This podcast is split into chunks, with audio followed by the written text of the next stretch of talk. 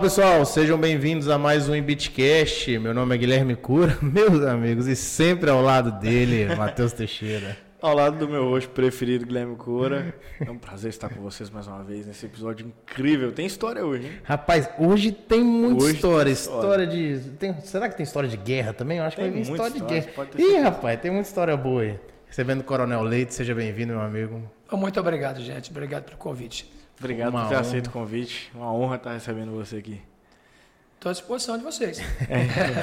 E antes da gente ir pro papo, vamos pro Pagar Nós? Paga nós. Vamos começar servindo a nossa House Malt aqui para eu falar dela. House Malt, cerveja artesanal de Governador Valadares. Melhor cerveja do Brasil, meu amigo. Se você não, nunca experimentou House Malt, se você não conhece, você tem pelo menos três formas de experimentar House Malt. Se você não gosta de sair de casa, Beer Box. Você assina o Beer Box no. QR Code, você vai receber aí quatro rótulos na House Malt na sua casa. Se você gosta de receber os amigos em casa e tá naquela festa no final de semana, delivery. Ligou, choppzinho, mais barato cerveja de garrafa. Você vai turbinar a sua resenha ali do churrasco, ou sua festa, ou seu casamento, como o Cura já fez. E também tem a experiência completa no bar da House Malt, 13 torneiras à sua disposição, cerveja em garrafa, tá petisco. Ah, minha mulher não bebe? Drink. Ah, o meu amigo não bebe? Drink. Ah, mas não bebe nada, pode ir lá também, tem uma música boa, bebe um refri, bebe uma água, você tá... O espaço lá é top demais. O tá espaço doido. lá é bom, a experiência completa da House Malt. Você vai ser muito bem atendido, inclusive. E temos também, vamos brindar antes, né? Hum, final aqui, um ó. brindezinho. Um brindezinho pra gente começar a Saúde. molhar, o- molhar a garganta. Temos também a nossa Sinergia Energia Solar. Se você ainda não colocou o sol para trabalhar para você, você está perdendo muito Tá. tempo E dinheiro. e dinheiro. E esse ano é o- ano para você fazer isso, porque depois você vai começar a ser taxado. Então, se livre das tarifas, aumentos repentinos, conta com preço abusivo, vai lá, Sinergia vai te atender bem, tem um QR Code ao lado também. E aí você faz seu orçamento e coloca o sol para trabalhar para você, certo? Chega de pagar nós? Chega de pagar a gente nós, quer ouvir história. A gente quer ouvir história hoje. Coronel, a gente quer primeiro. Coronel tá na Discovery, teve o resgate e tudo mais. A gente quer saber como começou toda essa história sua até chegar na Discovery, né? Como é que foi todo esse. O início, né? Início, Como né? que você escolheu essa É, carreira? essa- essa- Como que você essa- foi parar aí? É, essa caminhada foi bem longa, né? Bem longa mesmo. Eu sou do Nordeste, eu fui criado em Fortaleza, beira da praia, temperatura 30 graus. Fiz o concurso para morar em Barbacena, uma cidade alta e muito fria. Fria, já Já foi um já. choque para mim. Eu nunca fui em Barbacena. Fui para Barbacena, é pessoal, muito fala, alto. o pessoal fala que é a terra dos doidos, né? Teve um hospício E lá, das né? flores Assim. também, das rosas, Das da terra rosas. das rosas. Mas eu fiquei, eu não fiquei da- na área dos loucos, não, eu fiquei das rosas, lá da escola preparatória. Mas aí, Vamos ver de acordo com as histórias. é, depende da história. aí eu fiquei para Bacena, eu fiz a escola de lá, eu fui para Pirassununga, servi algumas unidades do Brasil e no dado momento eu fui convidado para trabalhar numa equipe de resgate da Força Aérea. É o chamado Paraçá, são para-rescue, né? São paraquedistas SAR. SAR é Search and Rescue, busca e resgate. Então é o Paraçá, uma unidade paraquedista especializada em busca, salvamento e resgate. E aí entre- começou meu mundo de aventura. Lá a gente é obrigado a fazer curso de sobrevivência em todos os biomas, é paraquedista, tem que ser mergulhador para fazer reflutação de uma aeronave. Peraí, paraquedista é, e resgate. Então, para ser preparado para uma, pra uma situação que você vai saltar do E resgatar. avião e resgatar alguém? Exatamente. Isso acontece muito no Brasil. O Paraçá ele foi criado para fazer salvamento em mar. Então a gente atende tanto acidente aeronáutico como acidente é, é, marítimo. O navio demora muito tempo para chegar, o navio de resgate. O helicóptero não vai tão longe assim na costa brasileira por causa do abastecimento. Então o avião, que tem autonomia maior, lança o paraquedista com bote, com comida. Que com doideira. Que loucura, Todo o não sabia, material. Pois é. Ainda leva o baralhozinho para ficar jogando até o navio da marinha chegar para fazer o Na moral? complementar o resgate. Já- leva o quê? Balaio? Baralho! Baralho? Um baralhozinho até chegar. Imagina, se você é resgatado, o cara seguir agora, vamos jogar um truco, você sabe? Até chegar o resgate. Jogar um buraco, pô. Um buraco demora mais. Então, Já avião, tava no buraco. o avião lança, paraque- paraquedista, lança o bote, lança a comida, lança tudo no local onde teve o acidente marítimo. Além de próximo da costa também, a parte marítima vai e, e um helicóptero, quase três, três meses, seis, seis meses tem um salvamento desse tipo. um navio mercante está vindo para o Brasil ou na costa brasileira e tem alguém que tem, por exemplo, apendicite. Como é? Não tem hospital dentro do navio. O cara vai morrer. Então o helicóptero decola, vai em cima do navio, o navio não para de navegar. O helicóptero fica pairado, pairado, né? voando em cima, desce a equipe de resgate, o caso dessa equipe que eu Aí trabalhava. você desce. Desce, põe a pessoa numa, numa maca, sobe a borda, a borda da maca, põe na borda, vem para o litoral, o navio continua a missão dele, ou vem para a costa do tempo que vai chegar, deixa no hospital e ele tem a cirurgia dele feita.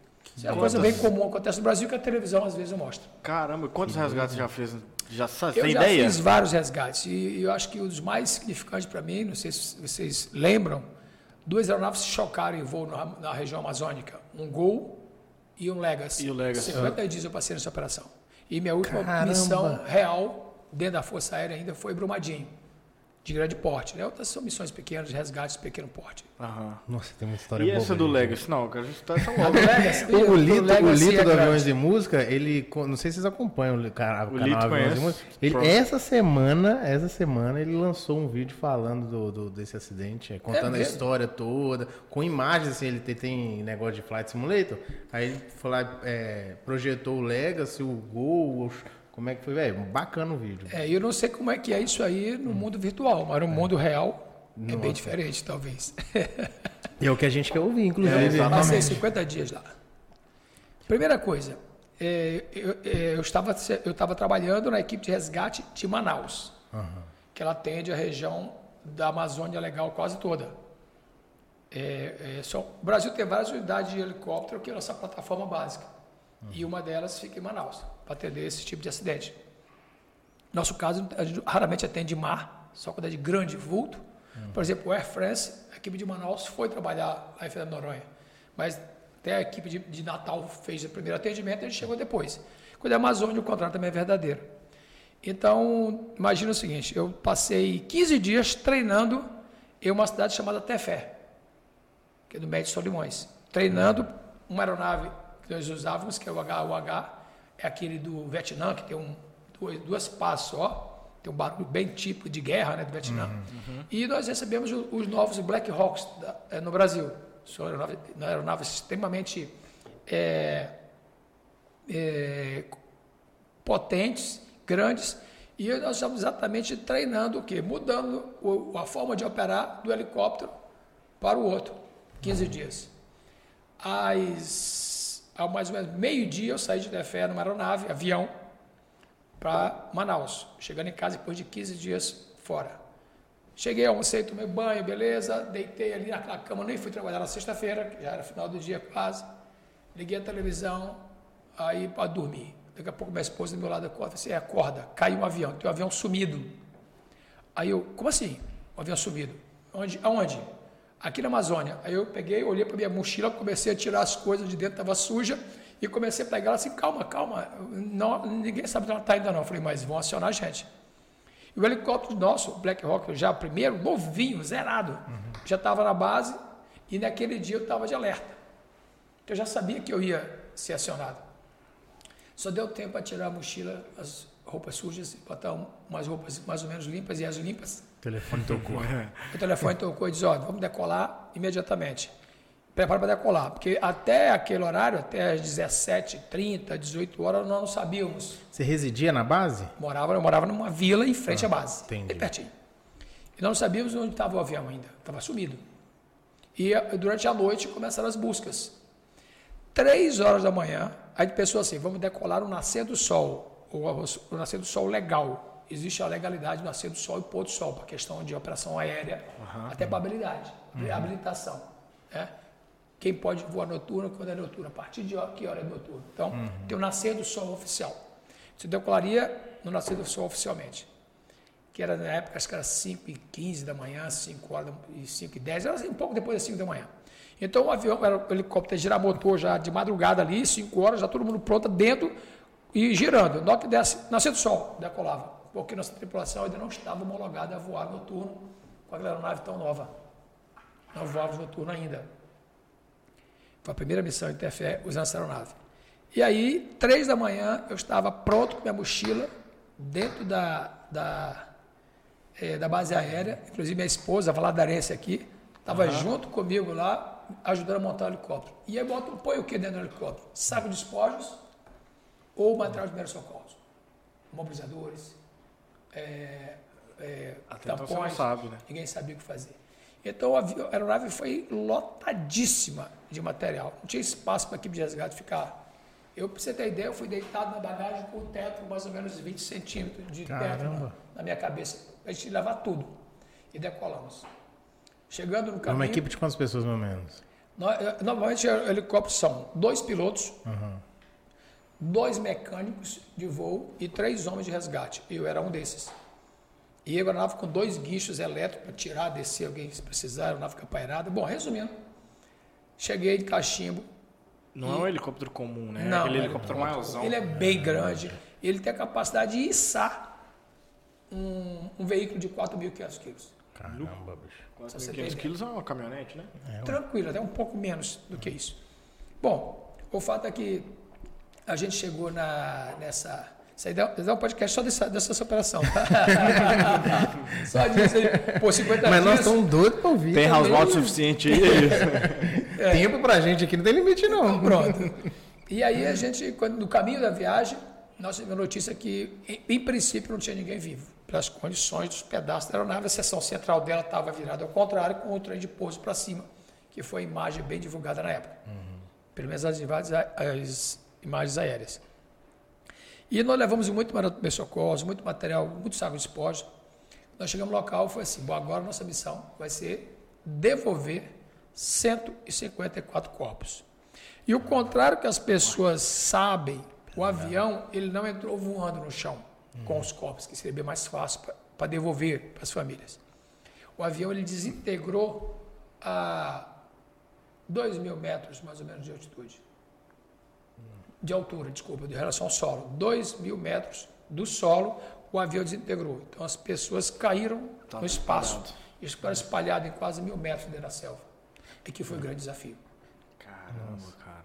O, o Lido comenta um negócio no episódio dele que ele fala mais ou menos assim: as pessoas não morreram com impacto. Provavelmente, algo assim, as pessoas, quando o avião corta a asa do gol, a, a força G que o avião faz, porque o avião faz assim, né? Tá voando, quando a- o avião corta, a força G que o avião faz, ele faz, ele, ele faz assim, ó, sub- ele embica e vai pro chão. A força G que ele faz nesse momento aqui deve ter matado mata todo mundo nessa hora. A for- Olha, no vídeo eu, entendi acredito- isso, né? eu- é, é, é, é assim, o que eu ouvi falar, eu não sou legista, né, nunca- longe disso, mas eu ouvi falar que várias formas, várias causas de morte aconteceram. Deixa eu morrer do coração, caminho. A aeronave ela entrou em espiral descendente, começou a descer assim. Só para você ter ideia, eu sou paraquedista, então veja só. um- a gente quando sai de uma aeronave, você sai do avião, corpo caindo em queda livre, a gente sai a 12 mil pés e comanda 3. 3 mil pés. Ou seja, a gente faz 9 mil pés de queda. Só dividir sempre por 3. 3 quilômetros, mais ou menos. Tá? Você cai 9 mil pés. Você cai 3 quilômetros em um minuto. 9 mil pés, se cai em queda livre, um minuto. E três O quilômetros pra avião- é muita coisa. O avião saiu de 37 mil pés e desintegrou a 7. Ele desceu 30 mil pés, três vezes mais, em minuto. Você Ou tá seja, doido. três vezes, um pouco mais de três vezes a velocidade do corpo em queda livre. O avião desceu. É muita velocidade. Então, o, o G, o G, o que acontece com a força G? Hum, depende da situação, claro, né? Mas a força G acontece muito com o piloto de caça. Os pilotos que voam com aquele oxigênio no rosto, aqueles aviões menores. Quando ele puxa, ele tem muito G para se livrar do motor da aeronave. O que acontece? O teu sangue desce todo para os pés. Por isso que usa o anti-G na cintura para prender para o sangue não passar para as pernas para você continuar consciente. Doideira. Ou você seja, fica inconsciente na hora. pode perder a consciência, mas morrer muito difícil. De faltar oxigenação é é- não é muito. Ai, não, o oxigênio não está ligado a isso. A despressurização é outra coisa. O avião não chegou a ter despressurização brusca. O que é pressurização? Aí é outro podcast, tá? Mas deixa eu me uma- corrigir. Eu acho que você trouxe o ponto certo. Eu acho que ele não falou que as pessoas morreram. Eu acho que as pessoas ficaram conscientes e não entenderam o que estava acontecendo. É, Ah, acho que foi isso que ele trouxe no vídeo, é, não pode- sofreram. Mas existe teoria de pessoas que morreram no solo, quando bateram no solo. Ah, é? É, que muita gente não estava Mas aí, mas pode ser que elas não estavam conscientes, então não sentiram nada.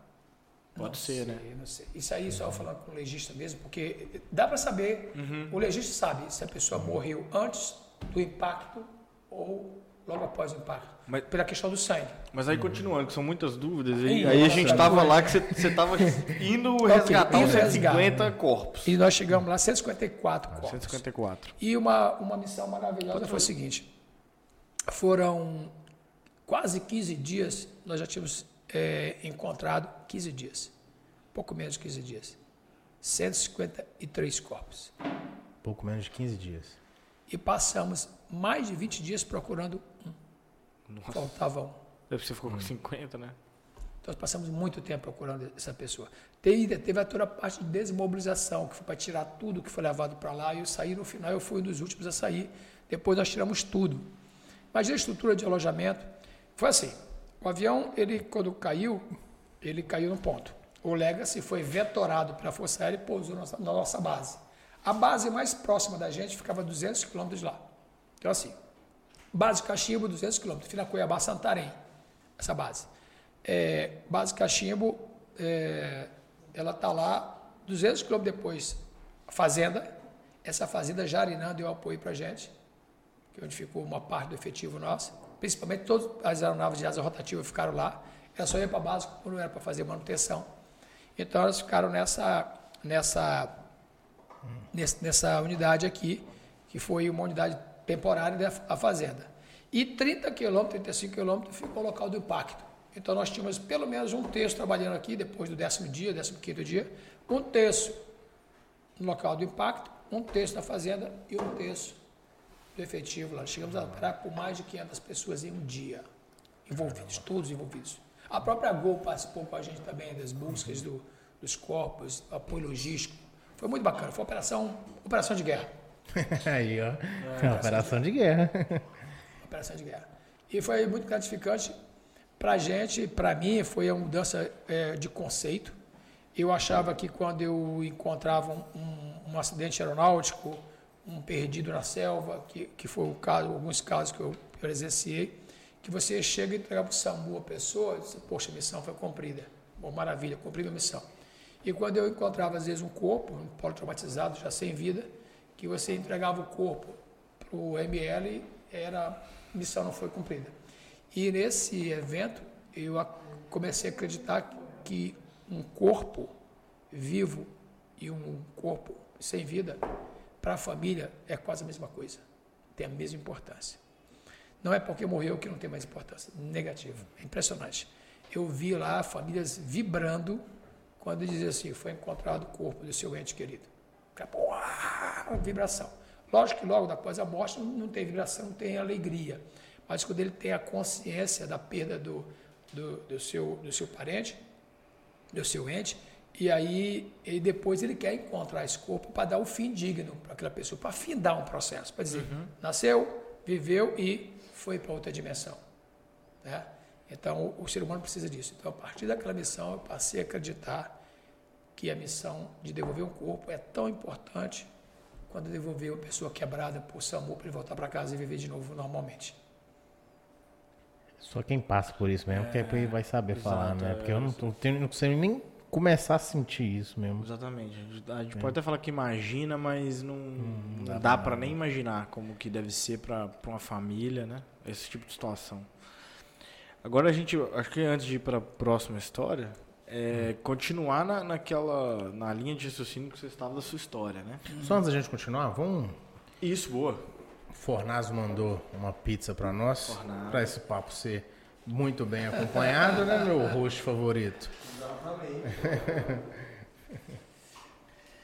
Bom, E aí eu vou falando da Fornazo enquanto você desembala. Por favor. E que temos aqui o Fornazo, que mandou essas pizzas especiais e o petisco da Fornazo doce que se chama Fornazinho, cara. Que se você não experimentou, não perde tempo, vai lá na Fornazo experimentar o Fornazinho, que é muito gostoso. É, E a Fornazo fica ali na 7 de setembro. Hoje eles mandaram bastante. É, ó, hoje só falaram que era o Coronel Leite e eles puxaram o saco. a, a Fornazo fica ali na 7 de setembro, bem próximo ao shopping, ali do lado da Arena Eventos. Então vai lá experimentar essa pizza maravilhosa da Fornazo. Ou então você pode apontar sua câmera pro QR Code, você vai conversar diretamente no WhatsApp e pedir para eles entregarem na sua casa. E a pizza é muito boa, cara. A melhor de Valadares, ouso dizer, tá bom? Isso. E é isso. Responsa, hein?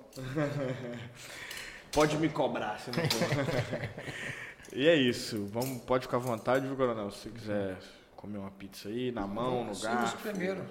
Coronel, qual pizza o senhor gostaria? Eu vou esperar Tem de jacaré? Vou falar pro Fornaz, ó, vamos servir pizza de jacaré. pouquinho de jacaré. É calabresa aí? Essa é a fornado que A chama. É, tem carne seca, daqui, carne seca, catupiry e... Tô cortando. Você tá cortando errado. E algumas outras coisas aí, picles, tomate, enfim. Opa. Você vai querer essa aqui, né, Teixeira? Pra quem... Não, obrigado. Não vou querer nenhuma das duas agora. Não querer não? Eu vou... Pra quem está só escutando, esse é o momento que estamos servindo a pizza, então você, você dá um, só uma seguradinha aí por enquanto. Eu vou fechar o doce aqui, viu, galera? Só pra gente não esfriá-lo. Bom, E aí vamos lá, vamos continuar a nossa linha de raciocínio. Aí a gente tava contando da...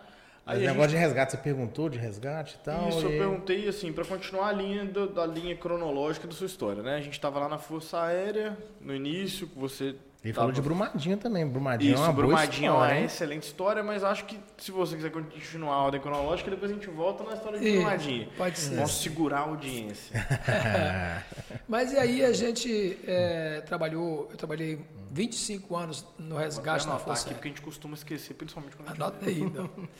25 anos no resgate. E eu comecei num, num período né, que não existia os esportes radicais, esporte, ditos esportes radicais, esporte de aventura. E ainda bem que no meio do caminho eu descobri que tudo que eu fazia era esporte de aventura. Minha vida era uma grande aventura. E eu comecei a aproveitar. Aí veio meu primeiro link com a televisão, eu acho. Então, eu comecei, eu mergulhava para reflutuar uma aeronave. Cheguei com permissão de reflutuar uma aeronave, inclusive comentei essa história essa semana, eu estava em Angra. Eu falei, naquele lugar ali eu, eu, eu fiz a recuperação, né, a reflutuação de um helicóptero que caiu ali na década de 90, 99, para ser mais preciso. E aí é, o trabalho de mergulho é para isso, para você trazer a aeronave de volta à superfície para fazer uma investigação do acidente, tirar o corpo, às vezes que está dentro da aeronave, ou quando não é possível reflutuar, você bate fotos do painel subaquático. Então eu fazia fotos subaquáticas, mergulhava, rapel de helicóptero, montanhismo, sobrevivência em todos os biomas do Brasil, que se chama Grande Aventura. E aí eu achei isso tudo muito legal, eu disse, puxa, aí é esporte. E comecei a praticar isso no meio civil. Então, em vez de fazer um grande treinamento de uma mochila nas costas, militar, eu comecei a fazer o chamado trek, botar a mochilinha nas costas e passar o final de semana caminhando no meio do mato. Fazia um rapel numa cachoeira, em vez de fazer um rapel de helicóptero. Em vez de fazer um mergulho, ia para reflutuar uma aeronave, ou um treinamento noturno para treinar mergulho em águas turvas, na água escura. Aí eu fazia o quê? Eu fazia um mergulho recreacional para ver peixinho. Então, comecei a trazer a minha vida e abrir o meu mundo para o meio civil. Não viver só dentro do com meio isso, você estava já adquirindo conhecimento. isso, em relação com pessoas, conversar muito com as pessoas, ter habilidade em dialogar. E aí eu fui parar em Manaus para trabalhar nessa equipe de resgate quando aconteceu esse acidente. Trabalhei dos dois lados, como aluno e como instrutor, virei, virei instrutor de tudo isso, instrutor de sobrevivência, de mergulho, de montanhismo, de rapel, porque eu já comecei a ficar muito experiente da Força Aérea, comecei a dar aula para os mais novos. E daí cheguei eh, em Manaus, tanto que essa migração da aeronave, eles me chamaram tem que ser você, porque eu estava saindo do Rio de uma aeronave grande, que era o Super Puma. Aeronave também, um porte um pouco maior do que esse, eu, do que o Black Hawk, que já é muito grande. Então, o H pequeno, isso ajuda a gente, porque você operava com helicóptero grande, então agora você botar para operar helicóptero grande também. Mas, resumidamente, em Manaus, eu, meu chefe pediu para assumir a comunicação social lá. Já me relacionava com muita gente fora. E em Manaus eu fui, eu fui para o Pico da Neblina, Monte Roraima, fiz tudo particular, porque eu queria fazer. É, eu pegava o barco, fazia pescarias, fazia um monte de coisa, fazia o que eu podia fazer final de semana como hobby. Eu transformava a minha profissão em hobby, em, em diversão. E ganhava experiência para ensinar os outros no meio militar, que era muito legal. Aí meu chefe, eu quero que você assuma a comunicação social. Eu falei, pô, chefe, comunicação social, eu sou do mundo operacional, eu não tenho muito vínculo com isso aí. Aí ele, minha cara, assim, como todo chefe, né? Que sabe bem mais que a gente, falou assim, sou eu que defino aqui se você tem habilidade ou não. aí eu, putz, desculpa, foi só um pequeno comentário. E graças a essa atitude dele. O militar normalmente tem essa delicadeza. Essa toda, delicadeza. né? Isso que define aqui sou eu, se você tem habilidade ou não. E aí eu tive a oportunidade de trabalhar com imprensa, me relacionar com microfone, falar para a televisão. E isso me E deu. eu no off te ensinando aqui, né? ah, o microfone aqui é assim. Provavelmente é mais Não, que o microfone mais tempo que você. Começou um ano atrás. E o que aconteceu? Aconteceu que é, quando eu fui fazer, aí, eu, aí continuando a parte cronológica que você comentou, eu, a, a, o Greenpeace em Manaus, a sede é lá, e me pedi, pediu para minha esposa, a valadarense aqui, daqui de Belo Horizonte, na verdade, é de BH, mas morou aqui muitos anos, a família dela toda daqui. E aí ela é, falou assim, poxa, vamos montar uma empresa de treinamento, e montamos em Manaus uma empresa de treinamento empresarial para mudança de comportamento, para você pegar pessoas e, desenvolver algumas competências que a faculdade não dá, que a escola não dá. Eu trabalho em equipe, por exemplo, e outras coisas do gênero. Bom, resumidamente também, o Greenpeace pediu para a empresa dar um treinamento de sobrevivência e uma avaliação de comportamental dos elementos. Ah, Will, o que você quer? Sobrevivência é uma coisa, você quer mesclar? Mas não dá, porque se você colocar você para sobreviver, eu perco contato com vocês. É diferente. Aí a gente fez uma coisa um pouco mista, foi um tratamento diferenciado, e o Greenpeace recebeu um, um e-mail dizendo assim, conhece alguém, militar ou civil, que tenha conhecimento de sobrevivência? Ele só conhecia a mim, o melhor instrutor tinham, só tinha eu. Aí fui, eles, pode indicar você? Eu falei, pode, pode. E eu achava que era uma indicação para uma, uma televisão local. Oh, a TV quer fazer uma reportagem sobre sobrevivência. Eu falei, tá bom, mais uma em Manaus, na selva. Aí depois chegou um e-mail para mim, ele mandou, mandou a minha referência, pediu para mandar meu currículo. Aí eu falei, poxa, vai em televisão pedir meu currículo para falar sobre sobrevivência? Ah, hum. Eu não perde tempo com isso não, tem muita coisa para fazer, deixa para lá. Não, eu vou mandar assim mesmo. E ela mandou. Coisa de menina, né? Menina sempre mais. Uhum. Aí eu vou mandar. Eu, eu não perde tempo com isso não. Aí mandou. Aí eles mandaram, ó, fiz uma prova de títulos aqui, você foi selecionado para uma prova em São Paulo. Eu falei, São Paulo? Não era Manaus? O que, que é isso? Que TV é? Que, que canal de comunicação é esse? Não, é Diva Nacional. Mas qual é? É TV aberta, TV fechada? O que é? Não sabemos. Quando chegar em São Paulo, a gente explica. Poxa, esse... aí eu falei, tá bom. Então eu compro passagem, eu quero ir para o Rio, na volta, passa dois dias e vem embora. Aí os caras, tá bom, comprar passagem, do jeito que eu pedi. Opa, aí, tá bom São demais. Paulo, passa uma semana no Rio, e depois vai para Manaus. Falei, vamos embora. E fui.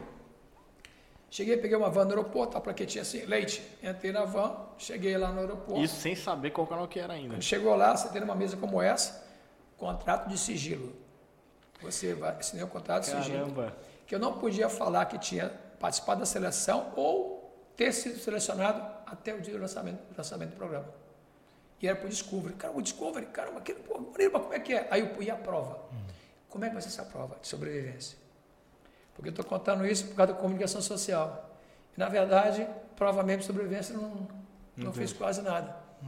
Foi o quê? Fala com a câmera aqui. Agora fala de lado, fala de frente. Conta uma história. É, faz, começa a fazer um abrigo para mim aqui. Tá bom, tá bom, já beleza, já vi. E queria ver a ação e como eu falava. Eu falei, eu vou passar nisso. Talvez para eles era o mais importante como que você se comunicava. Se você se comunicasse mais, eu pegar alguém que comunicava bem e colocar você só para fazer as coisas. Eu dublê, né? Aí eles é, não sabiam que o homem de resgate da Força Aérea eu concorri com as vagas dos militares. O militar da Força Aérea do Paraçá faz sobrevivência em todos os biomas. Que é do Exército faz só selva, um faz só Pantanal, que é do Pantanal, quem é da Caatinga faz só Caatinga. Muito raro um ter dois ou três desses. E na Força Aérea, não, o cara é obrigado a fazer todos os biomas. A gente faz cinco biomas e um mar. Só não faz lá no, nos Pampas do Rio Grande do Sul. Uhum. Mas os, os, outros cinco biomas, Caatinga, Cerrado, Pantanal, Mata Atlântica e, e, selva, a gente faz. E mar. Cinco dias em cada lugar desse. E eles é, apontaram que, que viram e acertaram que não viram. Então eu fui selecionado. Eu achei que eu não ia ser selecionado. Falei, pô, cearense, feio, não vai entrar para esse negócio. Vai ter um cara bonito, grandão, alto, forte. Aí, um dia até engraçado, eu estava com ela em Manaus, a gente não tinha filho ainda. Aí o Will virou para mim e falou assim: Olha, hoje nós vamos jantar. Hoje à noite eu vou jantar. Saí para jantar. Eu falei: Poxa, quarta-feira? O que, que será que tem hoje? Aniversário dela não é. Aí comecei: "Bum, Puxa, tô- já estou Tô perdido. já. esquecendo alguma coisa. Esqueci alguma coisa, já vou chegar devendo. já vou chegar com problema. E aí ela chegou à noite, me um vinho. Aí cada vez que ela fazia um negócio desse, eu piorou minha vida. O que, que é, meu O Deus que, do que é? céu? O que, que tá Também, como todo homem, vou segurar, não vou perguntar nada. Deixa, deixa eu apanhar pelo. Eu vi uns dias que, o- um dia que o cara falou, cara, você começa um relacionamento, quando você- qualquer coisa você fica pensando assim, cara, eu fiz alguma coisa de errado. Mas aí você nunca sabe se você pergunta, porque se você perguntar, só por que você tá perguntando? É porque você Você fez alguma coisa? Você não lembra, não? Você não lembra, não? Se você não perguntar, fala assim, aqui, mas você nem perguntou. Aí é complicado. Imagina a minha situação. Hoje à noite pedi o vinho e falei, pronto, eu, tô, eu já estou ferrado. Ela pegou taça assim, parabéns, você foi selecionado para o programa do Discovery. E a gente falava, poxa, eu via do Discovery de aventura, poxa, se a pessoa participar, eu e você, numa corrida dessa de aventura do Discovery, e era muito longe. E uma hora para outra eu estava dentro do canal para fazer esse programa. Que legal. Aí eu falei, agora eu tenho problema, porque eu tinha a Força Aérea e a televisão para andarem juntas. Como fazer isso? Dois Você empregos. já tava há Isso era em quanto tempo que na? Força Aérea? É. Eu já estava Eu tô querendo entender a cronologia. anos na Força Aérea. Caramba. Ah, e isso mais ou menos você lembra o ano que era? 2011 eu entrei no canal. 2011. 2012 Caramba, tem muito tempo já, vai, vai ser bastante 11 anos agora. 11 anos de Discovery. Caramba. 11 anos fazendo Discovery já. E aí eu fui, é, fiz a prova, passei, e aí começou minha guerra dentro da Força Aérea, outra guerra interna. Da Força Aérea me autorizar a fazer um programa que eles não sabiam nem o que eu era. Nós fomos os primeiros latinos a fazer é, programa de sobrevivência. E a sobrevivência na TV ainda era muito nova, há 10 anos atrás, 11 anos atrás. Então isso era muito novo ainda. Então, como é que seria? Vai expor? Imagina se tivesse largados pelados na época. Aí que eu não entrava de jeito nenhum. Eu ia achar que ia fazer largados pelados. Para militar, né? Mas, e aí eu fui e. Se fosse Calhei- largados e pelados, não ia ter vindo, ia ter bronca. Ia ter bronca. Como é que você aceita um programa desse? Exatamente. E aí eu fui fazer o programa, a Força Aérea me autorizou em umas condições bem limitadas. Fizemos a primeira temporada, aí o pessoal de, de mim para baixo, porra, que maneiro, que eu gostei. De mim para cima, né, os generais, eu já era coronel nessa época, pra você ter ideia. Olhou para mim e, e falou assim, olhava comigo com aquela cara assim meio atravessada ainda, né? É, os caras diferente demais, você é diferentão demais, hein? É, e interessante é que isso acabou virando uma marca, não é um título para mim, é uma marca por causa da TV. O canal, quando fez os seis episódios primeiros, 2012, que foi lançado, esse me, lançou, me falou assim: Leite, você quer ser anunciado como? Eu estava muito chateado na época, pelas condições que a Força Aérea me, me liberou para fazer, aquelas pessoas que estavam naquela época como chefes. E aí eu disse: Coloca aí, Coronel Leite da Força Aérea Brasileira, especialista em resgate. Tá meio chateado? Né? Põe, pode colocar. E agora, Eu qualquer coisa eu peço para sair, já tinha tempo para ir embora. Eu peço para ir embora agora. Tchau, vou para reserva. e aí eu fiz assim. E acabou virando agora, eu sou o Coronel Leite, que é uma figura da TV, não é só um título pessoal, né? Aham. E que onde eu vou, o pessoal, pô, Coronel Leite, por que você chama de Coronel? Falei, sou, não, tu é Coronel mesmo? Eu falei, sou. Eles acham que é só coisa de televisão. Mas eu Mas levei a- o título para lá. Mas aí deu problema? Os superiores lá acharam Então, para cima ficaram olhando atravessado, para baixo todo mundo, pô, maneiro, tu ainda botou o coronel, esse teu maluco, cara, não sei o que faz. Botei. Mas eu acho que você tinha que ter virado pro seu chefe e falado bem assim, não, mas quem viu primeiro foi você. Você que falou que eu tinha. é, como é que é? De, de- negócio de, de comunicação. É, você que me colocou, lá, né? Você me colocou. Inclusive, eu até mandei um, um- um e-mail para esse chefe, falou, muito obrigado, graças àquela, deci- à sua decisão e àquela minha malcriação, eu estou hoje no Discovery. Mas aí, é, a, a primeira temporada foi assim. A segunda temporada, a gente filma um ano, para um ano, filma outro ano. Ah, tá. Aí, outra temporada, já a gente bateu o recorde de audiência do canal. A pegada do, do programa é de sobrevivência. É, é, um, é um gê- é gênero sobrevivência. É, no caso, qual é o formato do programa? A gente importa um formato americano, onde são duas pessoas, um com formação militar, manual, ortodoxa, né? manualzinho, e um com formação indígena. Como o índio- sobrevive na selva? Empiricamente, com tradição, como aprendeu desde criança. Então, essas duas pessoas, o Léo, ele tem formação indígena, eu formação militar. Os dois, a gente continua a história de um sobrevivente real e cada um atua da sua maneira. A gente chega assim, ok, a partir daqui, se fosse é, com vocês esse acidente, que eles mandam um acidente pra gente, aconteceu isso, isso, na televisão nem mostra. A partir daqui vocês fazem como? Faria como? Eu Falei, ok, eu faria isso, faria, eu iria embora assim, que eu já sei do histórico do acidente. Eu, vou sair, eu sairia daqui da condição tal e a gente desenvolve todo o programa. A gente filma muitos dias para a pessoa assistir uma hora na televisão. São vários dias de filmagem. E o mais legal é o seguinte: não tem roteiro, não tem script. Eu falo o que eu quiser, a hora que eu quiser. Quiser parar de falar, eu paro de falar. Ó, não estou afim de falar nada, não. Vou caminhando, ninguém reclama nada. Aí fica alguém te acompanhando, te filmando, enquanto Então, fica alguém. São dois cinegrafistas me acompanhando o tempo todo, um, um com o Léo e outro comigo. E um cara de auxiliar de bateria, som e cartão de memória. Você fica trocando. E é responsável pelo som.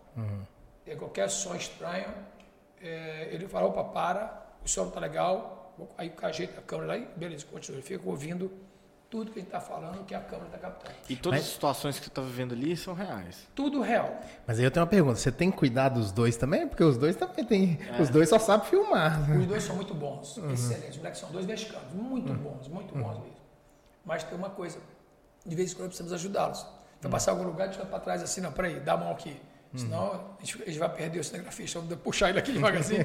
A gente ajuda de vez em quando. E, a, e outra coisa interessante também do, do programa, que é muito pouca gente. Nós temos eu e o Léo, estava sendo feito assim, eu e o Léo, dois cinegrafistas, um auxiliar, um. Isso aí pouca gente sabe, tá? Agora bastante gente vai Agora saber. ele vai saber. Tem um- uma pessoa que é o diretor, que ele faz, ele quase não intervém em nada, às vezes ele pede assim, pô, dá para você ir por aqui pela frente da cachoeira para pegar essa cachoeira de fundo? Ah, tá, eu- entendi. Imagem, né? Ele, Fotografia. ele interage muito pouco com a gente. Agora, uma coisa que ele faz, que é sempre ele faz. Todas as vezes nós temos uma, uma, uma situação de conflito, de ideia, de ideia. Sim. Ah, eu quero fazer o abrigo aqui, não, eu quero fazer ali. Não, vou fazer aqui que é muito melhor por causa disso, eu dou minha técnica. Ele não. E o cara que treinou com, com o índio. Isso, eu e o cara do índio só. Aí ele fala assim, aí o diretor fala assim, para, chama o índio lá no canto, sem ouvir, e pergunta, o que, é que você acha disso? O que, que, o que você acha da ideia do leite? Eu acho isso, isso, Ah, isso. tá fazendo Aí aqueles takes, né? Isso, vai para lá e leite, o que, é que você acha? Eu acho isso, isso, isso. mesmo. Eu não ouço, cada um, e ninguém ouve o que o outro falou, e depois eles editam e colocam lá na frente. Que Ah, você- eu só vejo quando vocês veem também. Que legal. Que Aí massa. batemos o recorde de audiência do canal. O canal era para 33 países da América do Sul, da América Latina. Foi parar na Europa. Hoje ele está de mais de 56, 57, 58 países já. Que A última doideira. vez que Que competiu legal, cara. 56 Tem países. quantas temporadas já? Então, tem três temporadas. Nós temos três temporadas por enquanto. A pandemia parou, ia fazer, eu ia fazer mais dois, eu ia fazer 16 episódios agora em 2020 e um. É, e acabou, a pandemia não segurou, eu devo voltar agora esse ano a filmar de novo. É, Por enquanto está previsto para esse ano voltar a filmar. E eu fiz três temporadas, aí uma temporada com celebridades, tive a oportunidade de levar uma celebridade para ter uma experiência no meio do mato. Aí eu, eu desafio celebridade, é o formato também americano, que no Brasil a gente acabou fazendo um- um- uma temporada só. Fiz com o Fábio Pochá, fiz com o Isabeli Fontana, que é o, o- o modelo internacional. Fiz com o Carlos Bertolazzi, que é um chefe de cozinha. Fiz com o, o é, Igor Cavaleira, que é o baterista do Sepultura, uma banda bem conhecida do Brasil, que mora na Inglaterra hoje. E fiz também com a Maria Paula, uma, uma, uma moça que faz, fazia o Cacete Planeta no passado. Isso. Eu fiz com essas figuras, foi muito legal, uma experiência né, fabulosa. E o programa, coisa interessantíssima. O programa ele foi criado, um programa de sobrevivência, que tem animal, que tem, às vezes, morte de animais, né? E você tem cobra, essas coisas. O programa foi feito para 21 a 55 anos, o escopo previsto para o canal. Uhum. E atingiu um público infantil absurdo. O garoto de 5 anos assiste o programa. 5 anos de idade, 4, 5 anos, pô, a maneira programa, que não é para eles. Por conta disso, o Discovery Kids, né, que é da, da, dos canais fechados do Discovery, tem o Kids, eu lá fui fazer duas participações com a criançada, num programa chamado Zoo da Azul, que é o zoológico da Azul da menininha, uhum. os pais estão fora e tem esse programa. Lá eu sou o Coronel da Mata. Se o pessoal for na internet botar lá, Coronel da Mata, estou lá com as crianças. Que legal. É, que Aí massa. eu trouxe um pouco de experiência para eles, de mato, de camuflagem, de, entrar, de ter interação com os bichos, fazer um filtro, beber água. Eles, pô, a criançada se amarrou. Quando eu cheguei lá, eles falaram assim, não acredito, o Coronel Leite vai filmar com a gente? Eu falei, vou. E a minha dificuldade? Meu programa não tem roteiro, não tem script. E com eles tem. E aí toda hora eu ia falar uma coisa, pô tio, não é a tua vez não, dá segurada aí que é a gente que eu falei, que vergonha. Apanhando a molecada. Né? Entendeu, tio? Eu que falo agora, eu falei, foi mal, continuei, para tudo. A filmagem foi uma porcaria. Mas o resultado foi muito bom, foi excelente. E aí saiu o Discovery hoje. Nós, nosso programa está dublado em mandarim, para você ter ideia. Caramba, velho. Ah, tá tem, tem, tem, alguma estimativa de quantidade de pessoas que já assistiu os episódios? Talvez o episódio mais assistido? O episódio mais assistido da, da do, do, formato Desafio Dose Dupla, que eu vi com o Léo, foi o do, do Marajó, hum. que a gente interagiu com os búfalos. Os hum. búfalos, uma manada, partiu para cima da gente, a gente subiu em árvore. E eu encontrei também um bolo. E os câmeras? Hum? Claro, e os câmeras também. Foi engraçado. coisa que passou. Que quem, quem olhar para a filmagem lá vai ver, sabe o quê? É só é a gente tentando correr para as árvores e a gente em cima das árvores, porque já estava todo mundo em cima da árvore. Já subiu, ajudei o câmera a subir. Na hora, irmão. O cara aprende a subir na árvore em dois toques. Acabou, não tem, não tem filmagem não. E aí foi assim, muito divertido. O, o programa é, é, legal, é divertido. foi muito divertido. E esse é o recorde de audiência do canal. Hoje, o recorde de audiência do Discovery uhum. Channel é programa que eu estou lá incluído, que é o Desafio das Duplas com o Léo Rocha. Que massa. Que é esse do, do, do Marajó. E o interessante também é que o Desafio Celebridade com o Fábio Pochá uhum. ganhou um prêmio terceiro lugar no mundo do gênero. E, e eu quero tá saber qual foi a celebridade que mais deu trabalho. eu prefiro comer para de pizza. Vamos, Vamos comer uma pizza. Imagina o Porsche. foi muito divertido, foi muito divertido. Ele é muito divertido. Não foi ele não, tá? Eu imagino, é o cinegrafista, irmão, que tá lá passando aperto, carregando o peso é. da câmera, aqueles búfalos correndo atrás dele. Você tá, tá doido, doido, meu amigo. Ele já é herói de ter a, a filmagem de antes. Eu largava a câmera com tudo pra trás. Deixava a câmera filmando, eu correndo. É, deixa. Vou só posicionar aqui. Mas o programa hoje, ele, ele é recorde de audiência. A gente tem participação na Europa. Um dia desse eu estava numa feira, feira de defesa. Desse, três anos, antes da pandemia. Um dia desse, ó. A pandemia não conta, né? É, Acabou claro. esse um dia desse eu estava na, né, nessa feira e tinha uma, um stand de uns coreanos. Uhum. Aí partiu um coreano daquele meu. Eu estava no corredor, eu vi o cara, Coronel Leite! Aí eu olhei para cara dele assim e falei, pô, pô é coreano, português, vizinho dele, tentando falar meu nome, né? Aí começou a mandar aquele inglês coreano, que para mim já eu entendo muito bem, né? Hoje o inglês de coreano é complicado. e aí ele, pô, que legal. Thank you, thank é, you. É, é. E é pior que o africano, porque o africano é, é mais... Né? É mais ele... ele... Think. É, a minha professora falava think, eu falava, aí quem tá afogando? ela falava, queria falar think, né? E aí ele... Pô, o programa lá na, na, Coreia é maravilhoso. Eu só vim para cá, para essa feira, porque eu conheci o Brasil através de vocês. Que massa. Aí eu falei, cara, pagou. Essa semana eu passo muitas situações, né? Até tem uma coisa bem engraçada aqui, eu sempre conto aqui em Valadares, que a gente veio passar um tempo aqui. Aí a pandemia segurou a gente. Tem um projeto muito bacana pessoal que eu quero cumprir ainda, saindo daqui. Uhum. Mas eu estava, minha esposa, eu cheguei de viagem, eu estou sempre fora, né? Apesar de estar morando aqui, eu estou sempre fora. Eu cheguei de viagem e ela pegou no aeroporto, trouxe para cá, aí ela falou assim, pode, por favor, você pode ir ali no supermercado comprar para mim uma carne? Falei, claro. Vamos fazer um churrasquinho aqui agora, só o quê? Tá bom, bora. Aí fui ao supermercado. Poxa, eu cheguei, meu Deus, estava passeio no mato, andando no mato uns três, quatro dias. botei o chinelo, camiseta, né? Calorzão, camiseta sem manga, peguei máscara, aí tô ali na fila, peguei a senha da carne, aí chegou um cara do meu lado e falou assim, pô, cara, você é a cara daquele cara da televisão. Olhei pra ele, quando eu ia falar, ele deu uma virada assim, eu falei, ficou calado, eu fiquei quieto, não falou mais nada. Ele virou e falou assim, cara, mas parece demais, cara. Aí eu falei, não, sou eu. Aí, não, não é não. eu fiquei Tá assim, bom, né? o que eu vou falar? Então acho que não deve ser mesmo, né? Essa semana agora, essa semana eu fui nessa feira que está tendo agora, na, na, na feira não, na festa junina aqui da Matriz. Aí chegou um pai e a mãe e falou Barraquinha, assim, barraquinha da catedral. barraquinha, tava andando com as, com as crianças, brincando nos brinquedinhos, isso aqui andando ali. Aí veio um pai e uma mãe e falou assim, você pode bater uma foto com minha filha? Também pequenininha. Ela adora você. Eles dois não, mas a criancinha adora. Deixa a mãezinha assim. Aí eu desci e falei, claro que sim. Aí botei o joelho no chão para ficar na altura dela, bateu a foto. Ela começou a chorar, me deu um abraço chorando. Ai, que, que Cara, legal. muito cara. legal. Eu passo assim por situações inusitadas, assim, muito maneiro mesmo, muito legal. A pessoa eu falei, não, não chora não, eu brinquei com ela, fiquei tentando assim, pelo amor de Deus, parar de chorar. Então, assim, é, a televisão ela tem uma magia muito legal. E É uma coisa que você nem imagina, né? Não. Quando você tá gravando, você tá vivendo um outro ambiente completamente É. diferente que te transforma no seu dia a dia numa coisa totalmente diferente daquilo que você Qual fez. lugar ali. que você foi mais reconhecido?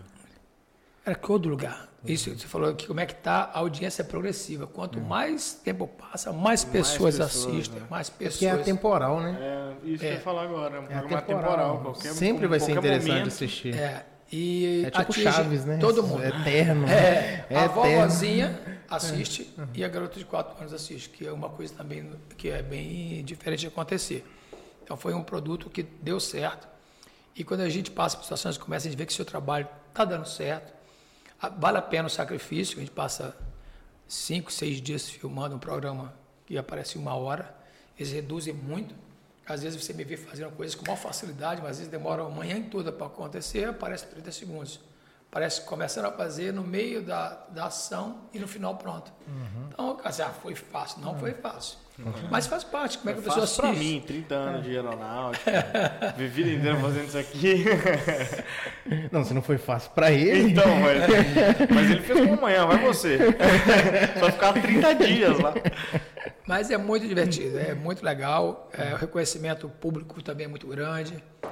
É, infelizmente, no Brasil, quem tem TV por assinatura são poucas pessoas ainda, mas é um número razoavelmente grande.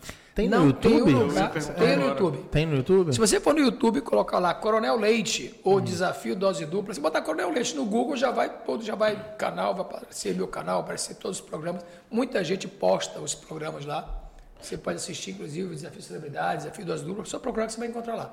YouTube tem todos os Porque às vezes o próprio Discovery também tem canais hoje fechados É, que, postam que postam. programas no próprio canal do YouTube, porque lá eles também rentabilizam. É. Será que eles não estão no streaming também? Não, não tem. Não, Eles estão no streaming, não. eles também tem. Streaming tem, mas próprio? Próprio.